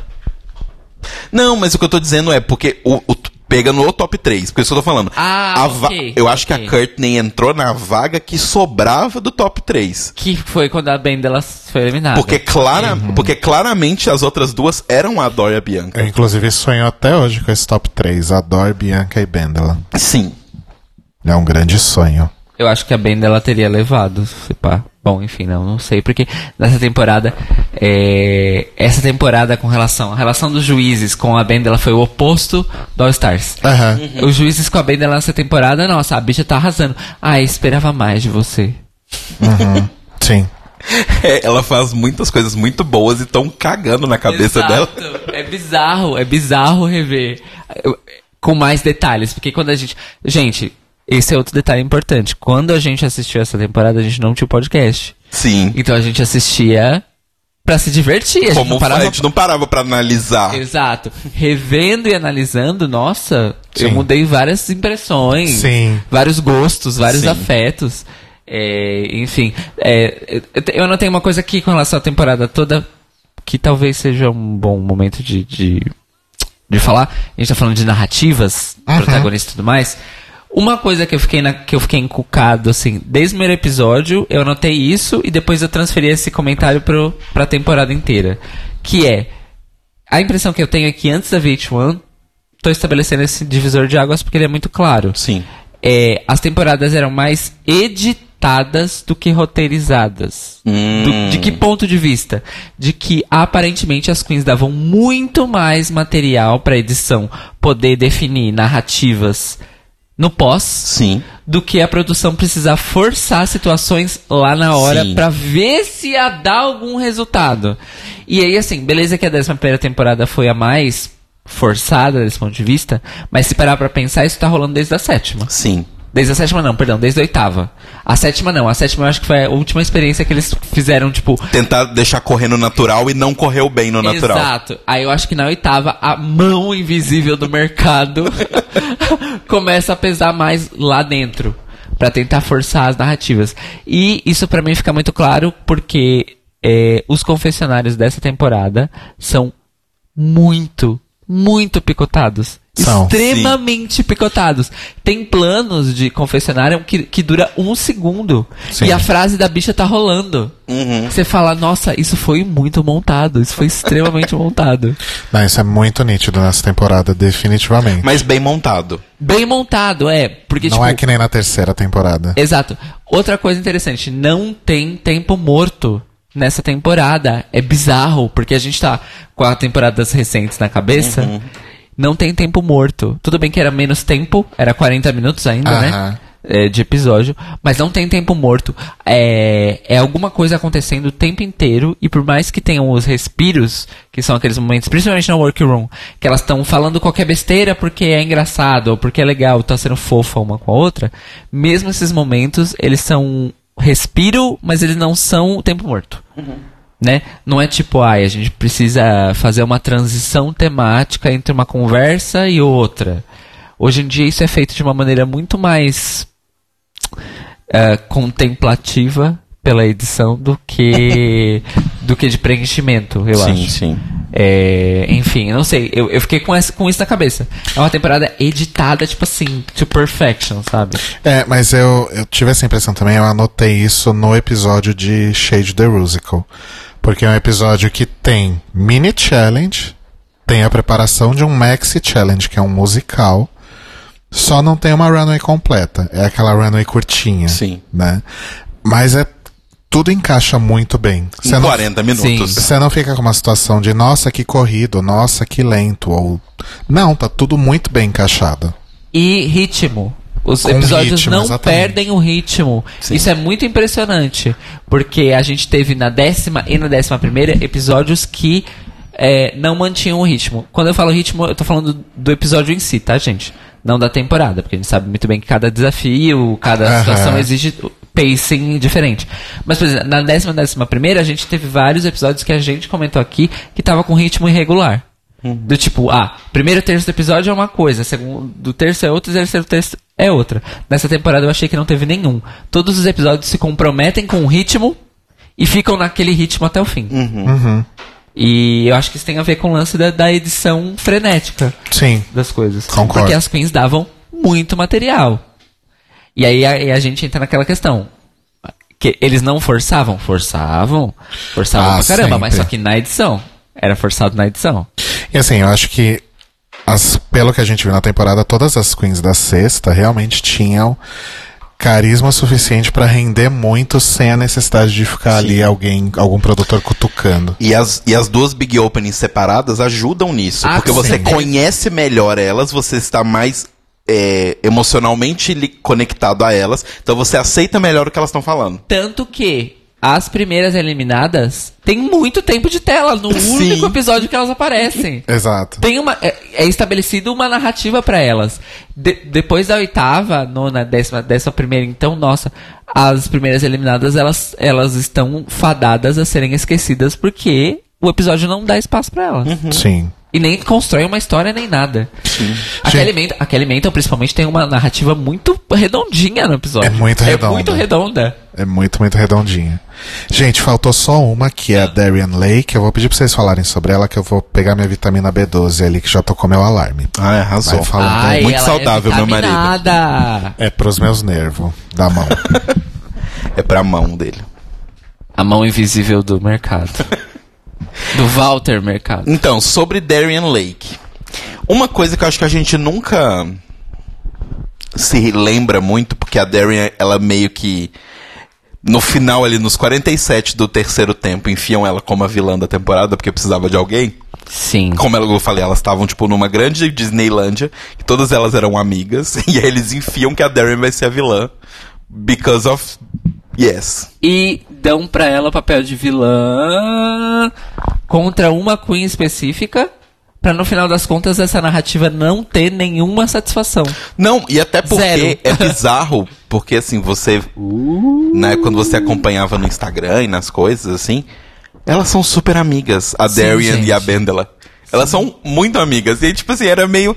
Hum, então, vocês estão me contando essa história, mas eu tô vendo aqui no Instagram. Beleza, tem um ano de distância entre as temporadas? Tem. Mas ajuda a, matar um pouquinho. E eu acho legal a gente citar também que ela é a primeira Queen ah, gorda, e gorda de verdade. Não é tipo Roxy. Ah, eu sou gorda. Não, não é, amiga. Tipo assim, a Darian é gorda, efetivamente gorda. E é conhecida como Lip Sync Assassin sem precisar fazer espacate, sem precisar fazer death drop, Verdade. sem precisar se jogar no chão igual um- uma pessoa atropelada, viu, Silk? É, e ela é reconhecida por isso. E, tipo, eu gosto porque em momento algum na temporada é trazido em, é, a- essa questão dela ser gorda. Eu acho isso é, é respeitoso, porque eu acho que ela foi uma das poucas pessoas. Hum, Tem piadas de comida, mas a Não. maioria é ela mesma que faz. Sim, tem piadas de comida porque, gente, o humor americano é baseado nisso. Mas assim, eu acho que ela foi uma das participantes gordas mais bem respeitadas pela edição do programa e pelos jurados. Então a Michelle, em momento algum, fica criticando o fato de que, ai, tal coisa tá ruim, porque. Por exemplo, um episódio que eu acho que eles poderiam ter criticado ela muito, que era lá na frente do do Glitter Ball, ela é criticada não porque ela é uma gorda que tá usando aquele vestido, mas porque o vestido tá todo draping, assim, na, com, com o peso das pedras, e realmente tava. Então eu acho que ela é, ela é respeitada nesse ponto. Ninguém traz à tona o fato de que ela não usa saltos mega altos, porque tem a questão do peso. Ninguém traz à tona o fato de que ela. Sabe, é questões que normalmente a gente vê sendo trazidas para pessoas gordas. E o tempo inteiro é ditar verdade, não com os mas da gordofobia. Do tipo, o tempo todo deixam muito claro que a Darren é linda, porque sim, gente, ô bicha bonita para um caralho. Tipo, o rosto pintado é maravilhoso. Eu, eu também acho bonito de boy, mas enfim. Outras questões. É, mas assim, ela é muito bonita e o tempo todo é exaltado o quanto ela é bonita. Ela é muito talentosa, o tempo todo é exaltado o quanto ela é talentosa. Então eu acho que é legal ela ser uma vilã durante um tempo, pelo menos pelo fato de que ela era uma vilã, não pelo fato dela ser gorda. Então, eu acho que. É. E É tem a verdade. coisa toda de que ela era a preferida do público do Facebook. Sim. Que é Verdade. interessante. Bom, aí nesse episódio a gente tem novamente um photoshoot com Mike Ruiz. E dessa vez elas têm que fazer um- uma ceninha ali com o Pit Crew. Num cenário tipo motel de quinta.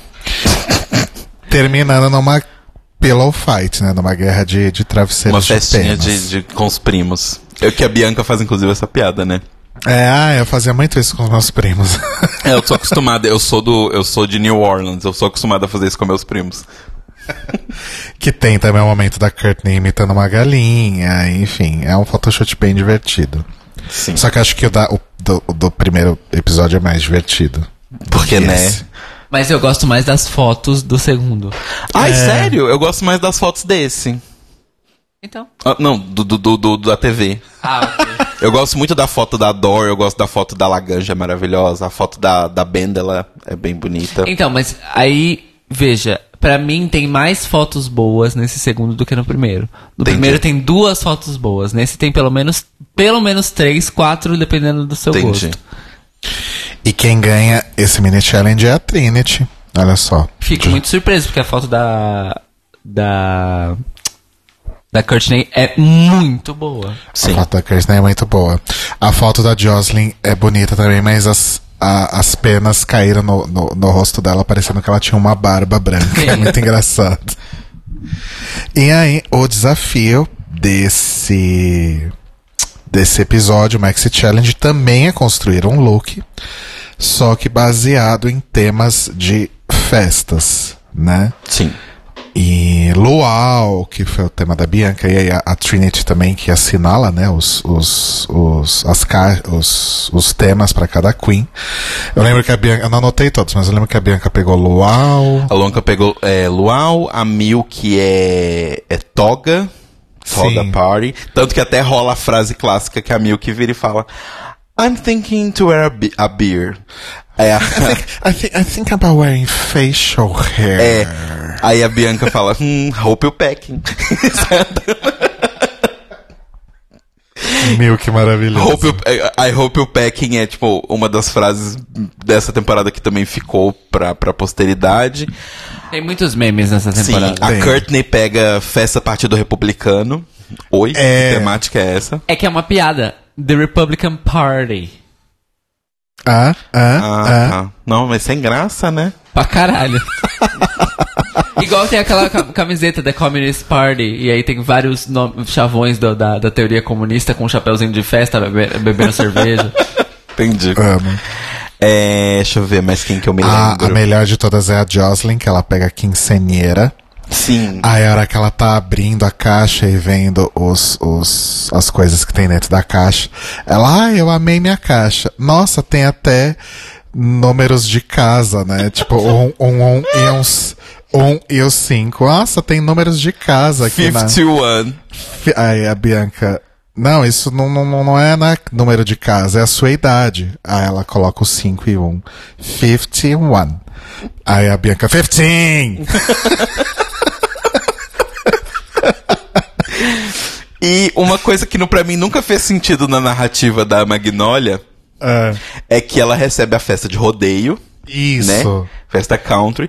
E ela fica o tempo todo falando como ela se define. Ela se define como a queen luxuosa mais brega que existe. Aham. Aí ela recebe tecidos bregas. E aí ela E odeia. ela fica puta. Eu não Mas, entendi tipo, isso. gata, também. todo o negócio aí estão te dando material pra você fazer o que você fala que faz, que é ser a mais chique do, do lixo. Então faça isso. É, tanto que a Michelle é, desmascara ela, porque fala, então calma, você tá dizendo que você gosta de coisas que são tão feias, que são bonitas e glamourosas e gosta de usar isso. E, E aí? e aí? Pois é. E aí, meu anjo? Qual é que vai ser? A outra coisa maravilhosa do negócio da Jocelyn é que quando a RuPaul vai fazer o walkthrough, aí a Jocelyn vira e fala, ai, já escolhi tudo que eu quero usar e mostra a mesa dela. Assim, tem absolutamente todas as cores da, da Pantone ali em cima da mesa dela.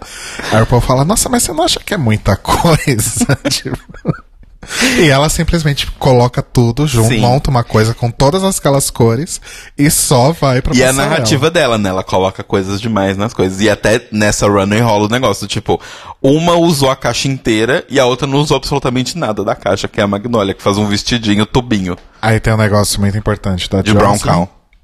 que é Hã? da Jocelyn, uma coisa que vai acontecer deste episódio até o último. Que é o colar. É a primeira vez que vemos o famoso colar de Jocelyn Fox, que vai aparecer quatro vezes durante a temporada? Não, acho que em todas as, todas as runners ela não, usa todas não. colar. Todas não? Eu sei que não são todas, mas é umas quatro ou cinco vezes que é um colar feito, tipo, é uma estrutura preta com umas rhinestones, assim, grandes, formando, tipo, um, uma folhagem, assim, branca, que ela usa milhões de vezes durante a temporada. Nossa, eu não notei. Não. Nossa, gente, sério. Assistam só os looks de runway. Entra, sei lá, na Drag Race Wikia.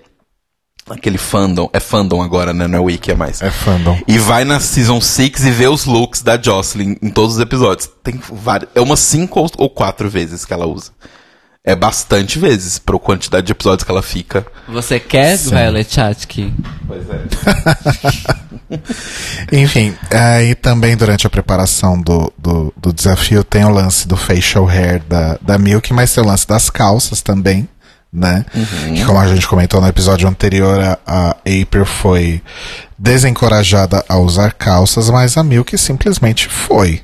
Então a Milk desde o primeiro episódio aí já arrasando com essa estética bem pouco convencional pro universo de Drag Race. E o look dela, no final das contas, eu achei sensacional. Eu adorei aquele look. Porque é tipo uma mãe d'água. Ela é como se fosse tipo uma, um espírito da água com uma Vitória Régia na cabeça.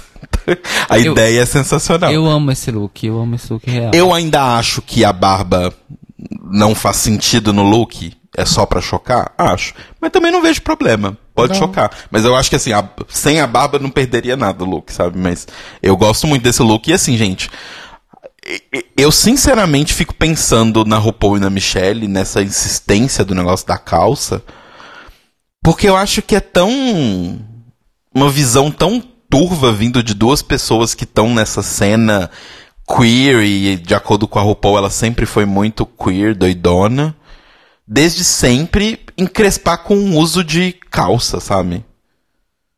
É, eu consigo entender isso vindo da Michelle, mas não da RuPaul. Nem da Michelle. Eu não consigo entender mesmo, sério. Porque assim, a Michelle que é super fã da Madonna, Madonna já tinha lançado. Já tinha lançado. Eita, qual que é aquela música da Madonna que ela fala? Mulheres podem usar calça e shorts porque é ok. É, what it feels like for a What it girl. feels like for a girl. Mulheres podem usar calças e cortar os cabelos curtos porque tá tudo bem ser um Inclusive homem. fazia uns, que, uns 15 anos já que ela tinha lançado essa música. Não. É de 98, não é? É do Music. Essa música teve até estreia no Fantástico. Então, é de do... Music é de 2000, então fazia 15, 15 anos. anos. Nossa, isso, meu Deus do céu. Eu lembro da estreia desse clipe no Fantástico, da velhinha batendo o carro. Mas, enfim.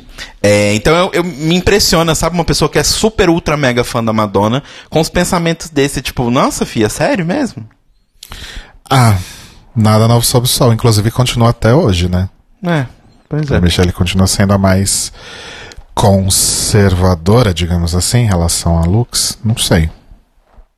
Bom, e aí elas vão pra passarela e quem ganha o, o desafio com o melhor look é Bianca Del Rio. Com o mesmo vestido que ela vai repetir por mais 13 episódios. E o mais triste é que ela ganhou com a versão mais feia do vestido que ela vai repetir nos três episódios. Eu amo aquela imagem que fizeram que as pessoas usaram. Eu, eu, inclusive, acho que eu cheguei a usar como capa de Facebook quando isso ainda era algo. Que são todos os looks da Bianca, um do lado do outro, assim, e são todos exatamente iguais. E pelo menos metade eram em algum tom de azul. Uhum. Maravilhoso. Ah, acontece, gente. E ah, quem vai aí pro bottom e pro lip sync? A Ah, Mia conferiu no, fan, no site do fandom, aparece cinco vezes, cinco runways. O colar da Olá, da Jocelyn. Jocelyn. Considerando que a Jocelyn é a oitava a ser eliminada, oitava? Acho que é a oitava ou nona. Ixi, agora não Aí vocês veem quanto apareceu o colar.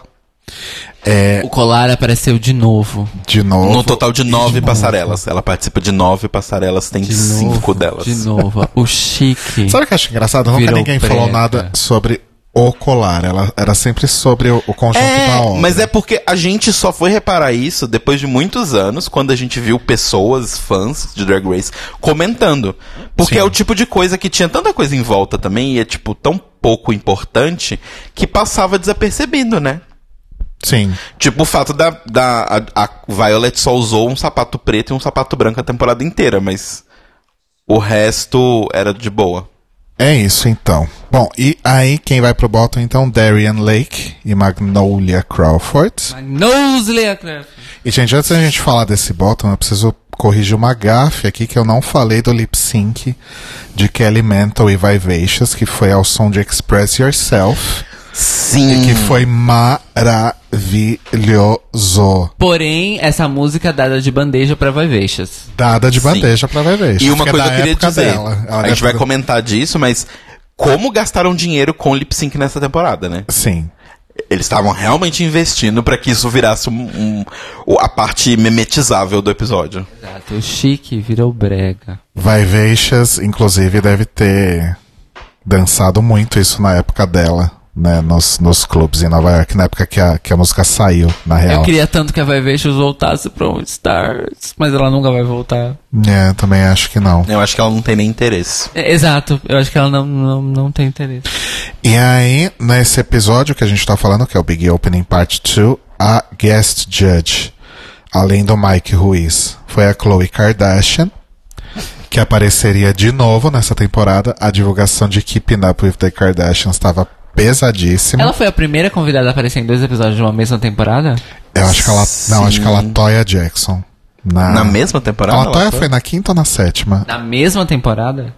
Eu acho que ela apareceu na quinta e na sétima, mas não foi na Ah, mesma temporada. ok. A Chloe foi na mesma temporada e no episódio anterior, né, que o tema era séries de TV, tem a série Keeping Up the Kardashians. Então, assim, aí Entertainment Television pagou horrores pra Drag Race. Pode ter certeza que umas cinco músicas fodonas de lip sync foi só no valor que eles pagaram ali. Nossa, eu também acho. É, eu acho que esse. Ela foi a primeira, mas não seria a única, porque depois o Todrick tem temporadas que ele volta em dois episódios. Mas é porque o Todrick é meio que família é, ele já, conta né? já quase como um Lucian Piani, assim, sabe? Não é nem jurado mais, ele é Ele parte... conta quase como o Mike Ruiz. Ele é um jurado musical, assim como o Mike Wiz era um jurado fotográfico. Risos. Risos. Risos. o Sam falou no, no, no chat que Vivacious poderia entrar em pose. Eu apoio essa Seria ideia. Nossa, seria incrível. o bafo. Ela podia ser uma, uma das, Dos jurados que ficam das ali, né? que fica ali. Amo. E nesse episódio, então, a Khloe Kardashian juiz, beleza. Aí o Bottom to Darienne e Magnolia. E a música do lip sync é Turn the Beat Around, da Vicky Sue Robinson. Turn the beat around. É maravilhosa essa música. Love to hear percussion. E a Darian arrasa, né, gente? Sim. Ela a já- Darren é, é boa de lip sync, ela é muito boa. Sim, de fato. Ela realmente só foi pro bottom, porque, assim, ela tava bonita, mas ela usou aquela saia de bucetão. Que é aquela saia drapeada, drapeada na frente. Aham. Parece um grande bucetão. Sim. Beijos pra MC Rebeca, né? Que tem a boca. E a música. Darian adorava um verde, né? Esse look já... Não, esse look não era verde ainda. Era verde. Era? É porque ele era o look. A festa dela era St. Patrick's. Ah, é verdade. Verdade, verdade. Seria estranho se ela tivesse St. Inclusive, Patrick's sem verde. É, ela tá com uma brusinha de paetês. É uma blusa de paetê verde e a saia preta E de a saia bucetão. Que ela, de que ela bucetão. vai usar roupas parecidas com essa ou do mesmo tecido mais umas três ou quatro vezes Sim. temporada. Sim. Porque essa. Eu não me lembro se na quinta temporada já tinha, mas essa é a primeira temporada que eles têm o Fabric Wall com Fabric Wall patrocínio. nem é citado nessa temporada. É, é citado. É citado. É? Tem algum, tempo, algum episódio que E é. tem patrocínio. Porque assim, antes dava pra ver em alguns takes que tiravam assim, que tinha uma parede com tecidos disponíveis. Mas acho que Fabric Wall, patrocinado por uma loja, é a primeira vez também. Que é a FNS. É uma questão. Uma coisa assim. É uma questão. F alguma coisa. Não me recordo. É, Eu queria falar sobre os dois Big Openings o seguinte: o primeiro é melhor do que o segundo, pra mim. Sim. E Ok. o segundo tem muito menos drama do que o primeiro. Também. Ok. Sim, porque vocês as, acham? é porque eu acho que as principais personalidades da temporada estavam no primeiro, né? A Dor, Laganja e Dia estavam no primeiro, então e e Dar e Darry não, e Bendela. Então, tipo, são quatro grandes personagens da temporada, que tem os struggles, que tem juízes gostando e odiando, estão no primeiro episódio. Porém, as que vão mais longe estão no segundo. Estão no segundo. É, né? Três do top four estão no segundo Bianca, episódio. Trinity, Courtney, Darian e Jocelyn vão razoavelmente bem longe. Sim. É, no Untucked desse episódio, a única coisa de interessante que mostra nas, nas cenas não mostradas no episódio original é que elas tiveram que fazer twerking na runway antes de, de ir pro Farm Decor Lounge. Sim. Lá no Untucked, a Jocelyn já começa a fazer a fangirl da Courtney, e a Courtney achando tudo muito esquisito. Ah, é, a gente não comentou disso, né? A Jocelyn era ultra mega fã da Courtney. Se decepcionou durante a temporada. Não tão fã quanto a Jasmine era da Kennedy, mas ok. Oh my god! Oh my god! It's, Kennedy! A, Jo- yes! a, a Jocelyn se, a Jocelyn se comporta um pouquinho mais. Porque a Jocelyn, quando a Courtney entra, a Jocelyn vai lá dar a mão pra ela. Oi, prazer, Courtney. Meu nome é Jocelyn, eu sou muito sua fã. Sim. Ela não fez a louca. Mas no Untucked ela já começa a fazer a louca. Enfim, isso vai render lá pra frente. É, nossa, isso vai render. É, um pouquinho demais do que deveria, inclusive. E Magnolia Crawford, na hora de ir embora, diz que não vai mudar o nariz dela por causa de uma porra de uma Michelle Visage. Well, well, well. Não apenas mudou o nariz, como aposentou o nariz. Aposentou o nariz, exatamente. E é isso. Eu concordo com as impressões que vocês tiveram sobre os dois big openings também. Eu acho que o primeiro é muito mais legal e o segundo é o que tem mais.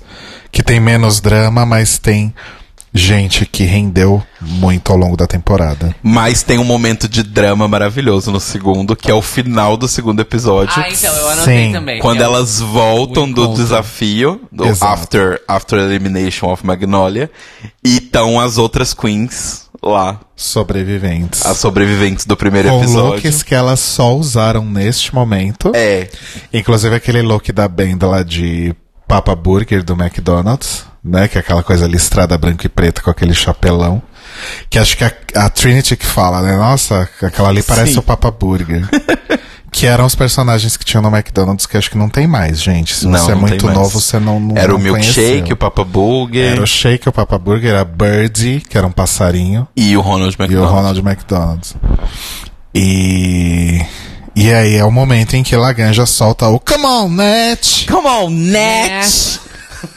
E também é um momento. Inclusive, é vários momentos nesse encontro. Porque na verdade, assim, uma parte dele é no final do, do segundo episódio, mas a maior parte é no começo É. do terceiro. E aí tem Come on, Net! E tem I don't jump the gun, honey. I am the boom boom gun. Da tem a Bianca chamando a Jagan de Kimora Lee Kardashian. Que é maravilhoso. Tem You all look good. Good, da dia. Exato. E Darian, there's room for everyone. Let's just say that. é muita É, coisa. um, é muito um encontro de, de grandes estrelas. E tem a Vivacious falando, quando eles se encontrarem vai ser tipo assim, "Grrr, how you doing? Sim. E, inclusive, é nesse momento, já que a, a Bianca começa a nutrir um saco cheio pela Dia e pela Laganja. Sim, o ranço. São muitas tretas nessa temporada que, que, a, que a produção investe. E elas duram o tempo, assim, a maioria delas dura o tempo necessário que elas têm que durar. Elas não são arrastadas até o final. Tipo, resolve, tem a briga, três episódios depois resolve, dois episódios depois resolve, e assim eles vão invertendo entre as brigas. Ou a Queen eliminada antes de resolver alguma. Exato. Sim. E aí eles têm que trazer elas depois pra um momento ultra mega constrangedor. É, eu não entendi nada do tempo. Quanto tempo a gente tem ainda? Então, aqui já vai dar duas horas, só que a gente, eu comecei a gravar uns cinco minutos antes. Hum. Cinco, seis, sete, oito. Isso quer dizer que a gente tem sete minutos. É, pode ser dez. Ok. Tá. Vocês já, vocês já querem começar a falar do episódio 3 ou a gente... Não, eu acho que é melhor a gente falar sobre, tipo, as impressões gerais desse começo, assim, sabe? Tipo, a gente já falou um pouco dos, dos dois big openings, do que a gente achou, num geral, de que por que que isso tornou o negócio legal. Mas, por, uma pergunta, por que vocês acham que eles não fizeram mais? Nossa, eu não faço a menor ideia. Eu também não faço a menor ideia. Sabe uma coisa que eu não achei na Wikipedia e eu acabei não indo procurar em outras fontes? É, geralmente tem os dados de audiência Hum, da, da tempo, das temporadas na Wikipedia. Eu não consegui achar esses números. Eu vou ver se no fandom tem. Mas talvez seja porque as foram as piores estreias em termos de audiência e eles acharam que foi o problema foi o formato. é. Isso é especulação minha, não sei se é, se é real. Eu vou procurar aqui neste É porque momento. assim, uma- um motivo que eu penso é depois que eles tiveram essa ideia de sempre ter uma grande diva que tá descendo de patamar, mas sempre ter uma grande diva no primeiro episódio de cada temporada. Risos. Ah, gente, é real. Desculpa. É, começou com a Lady Gaga, depois foi a Cristina, depois foi a Miley Cyrus. A próxima eu vou chamar a Paula Fernandes, se continuar descendo assim. Mas é. O. Vai cantar juntos e Shell. Ai, é, prior to tonight, you were asked to prepare a lip sync number para Juntos e Shallow Now. Exato. Mas assim, é. Porque esse formato eles não têm como pagar duas divas e nem pagar uma diva por dois episódios. Aham. Então, enquanto durar esse formato de uma diva convidada, não tem como eles fazerem isso. Mas eu sinceramente queria muito que eles fizessem de novo. Porque eu acho que além de ter essa questão do formato, uma coisa que eu fiquei pensando é porque, em termos de, de produção, de custo de produção, é um episódio a mais. A gente não pode ignorar isso. É uma música de lip sync a mais, é um convidado a mais que pode ou não pode ser uma pessoa que a produção tenha que pagar para. Então, É tempo a mais de, de gravação. não é um episódio a mais. Porque em ambos os episódios alguém é eliminado. Seria um episódio a mais se ninguém fosse eliminado no primeiro ou no segundo. Hum, É verdade. É verdade, faz sentido. Ah, gente, não sei por que, que eles não fazem, mas eu fico muito triste, porque assim, eu, acho queria que. tivesse de novo. Eu acho que 70% do fato de eu gostar muito dessa temporada, é a minha temporada preferida, é ter tido du dois, duas estreias. Porque eu acho que o fato de você poder se, se, se, é, conectar com todas. é- gente, eu lembro da Magnolia, sabe? E nem é porque a gente reviu a temporada, a gente simplesmente nunca esqueceu. É, a gente nunca esqueceu. E se você vai listar nomes de pessoas de temporada, essa temporada tem muito mais gente que fica na sua cabeça. A Trinity é uma, ela só tem destaque basicamente em um episódio. Que é o episódio né, que rola todo o momento de, de superação dela. Se fosse em temporadas atuais, a Trinity sairia tão calada quanto uma chuga. É. Porque a edição durante o programa não faz nada por ela. Exato. É, eu tô pensando aqui, por exemplo, oitava temporada. Quais foram as primeiras eliminadas? Eu não tô lembrando. Ah, foi a Neisha Lopez, né? A primeira eliminada foi que a depois Neisha ela Lopez. volta e depois é a Layla e a, e a Dex. Mas aí você, não sei, tentando colocá-las lado a lado com, com as primeiras eliminadas da sexta. Realmente elas são bem mais meh, né? Tipo, a gente Sim. não viu quase nada delas. É. A gente só viu a Dex fazendo yay! Yay! Ai, tem uma- um comentário que eu esqueci de fazer. É, que eu acho muito engraçado a Courtney várias vezes durante o programa, não só nesse episódio, mas outros ela fala, tipo, ah, porque eu sou uma australiana e eu quero muito ser a RuPaul's é, America's Next Drag Superstar. Eu sei que pode ser estranho porque eu sou porque eu sou australiana e tipo, bicho, você assiste o programa, a primeira vencedora é do Camarões. Tipo, e ela faz uma coisa meio do tipo assim, ah, eu sei que pode ser muito groundbreaking uma australiana ganhar. Não, bicho. A primeira também não era dos Estados Unidos. Talvez ela não tenha assistido a primeira temporada, na real. É, né? A primeira temporada ninguém assistiu. The Lost Season, gente. Sim. Tá no Netflix agora. É verdade. É, Mas estava antes, no passado, tanto que assistimos lá. no Sim. passado. Mas é isso, gente. Foi assim então, a nossa primeira parte sobre falando sobre as fulanas. Season 6. Vamos transitar pro final? Pro final?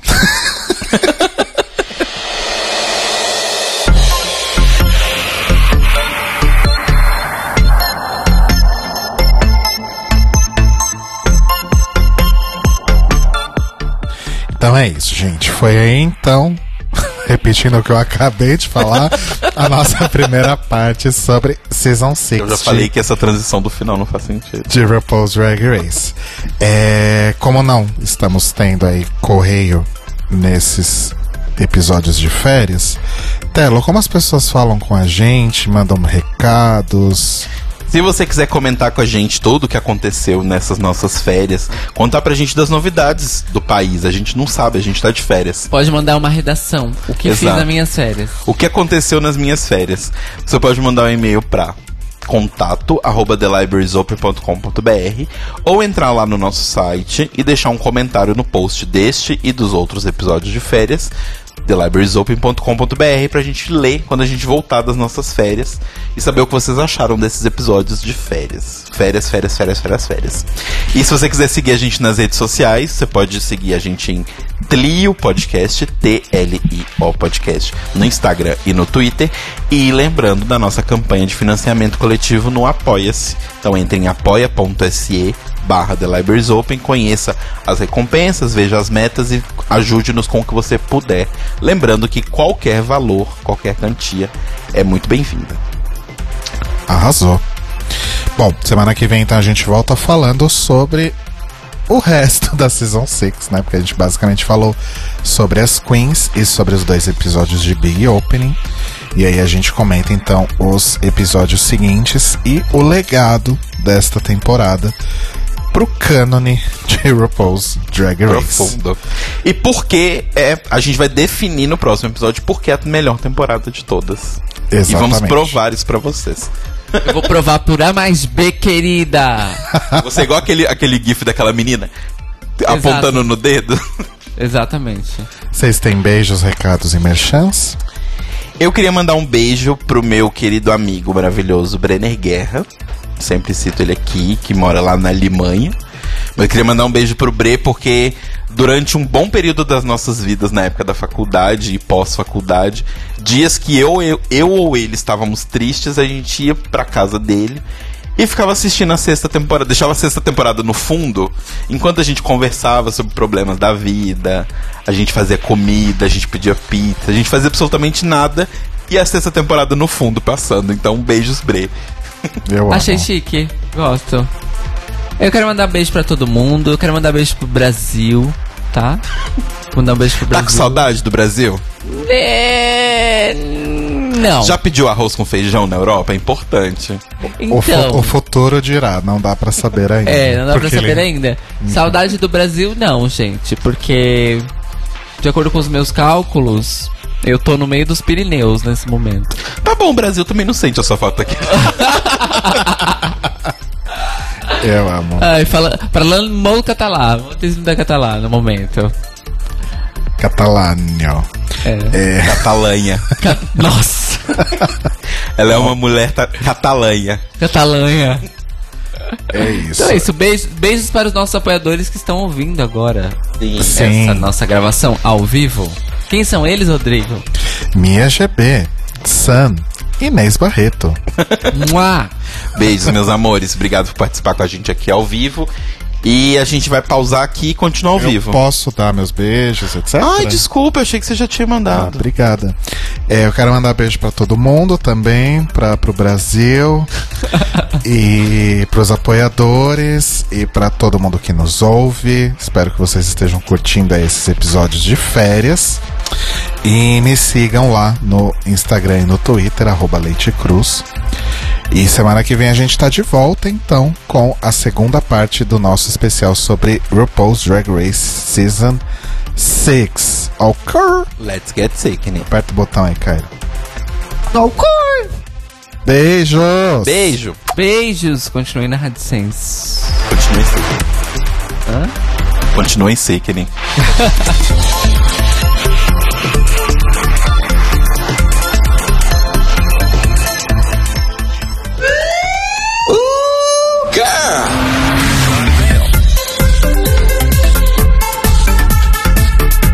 Esses são os nossos queridos apoiadores que ajudam a fazer do Tlio um podcast cada vez melhor por meio da nossa campanha no Apoia-se. Obrigado, Moris! Rafa Bibi, Lacre. Sam, I like your pussy. Panza Lamotkova, Condições. Ivan Ribeiro, Winner. Tonho Esteves, Where my people at? Leandro Bacelar, Come through. Tiago Querentino, Thank you. Fúvio Balsalobre, Sérgio Araújo, Maravilhosa. Thaís Alves, Hilarious. Fred Pavão, Lucas Romeiro, E o quê? Gui Gonçalves, She's beautiful. Mia Brandão, Dá o anjo pra ela. Jean Prado, Come on, Ned. Cleiton Cris Cris, You're perfect. Pandora, You're beautiful. Maíra Bueno, You look like Linda Evangelista. Inês Barreto, Olha, eu que agradeço, viu? Cacita Alves, Olha como ela é acessível. Bia Souza, Close nas joias. Arnaldo Júnior, Chantei, you stay. Valde, Chambray, you stay. Manuel Carneiro, É choque de monstro, querida. Letícia Ferreira, Uplands. Mário Bezerra, You earn everything. Vitor Vilaverde, Thank you, Miss Vendi. Arthur Mois, Arrasou, viado. Raboni Santos, They eat her up. Marcos Vinícius Vieira, Nossa, pisa menos. Edgar Torres. You better work. E se você quer ouvir o seu nome no final de todos os nossos episódios, vai lá em apoia.se barra The Libraries Open. Veja nossas metas, conheça as nossas recompensas e se torne um apoiador do The Libraries Open. Oh, crrr, oh, crrr. Oh, crrr.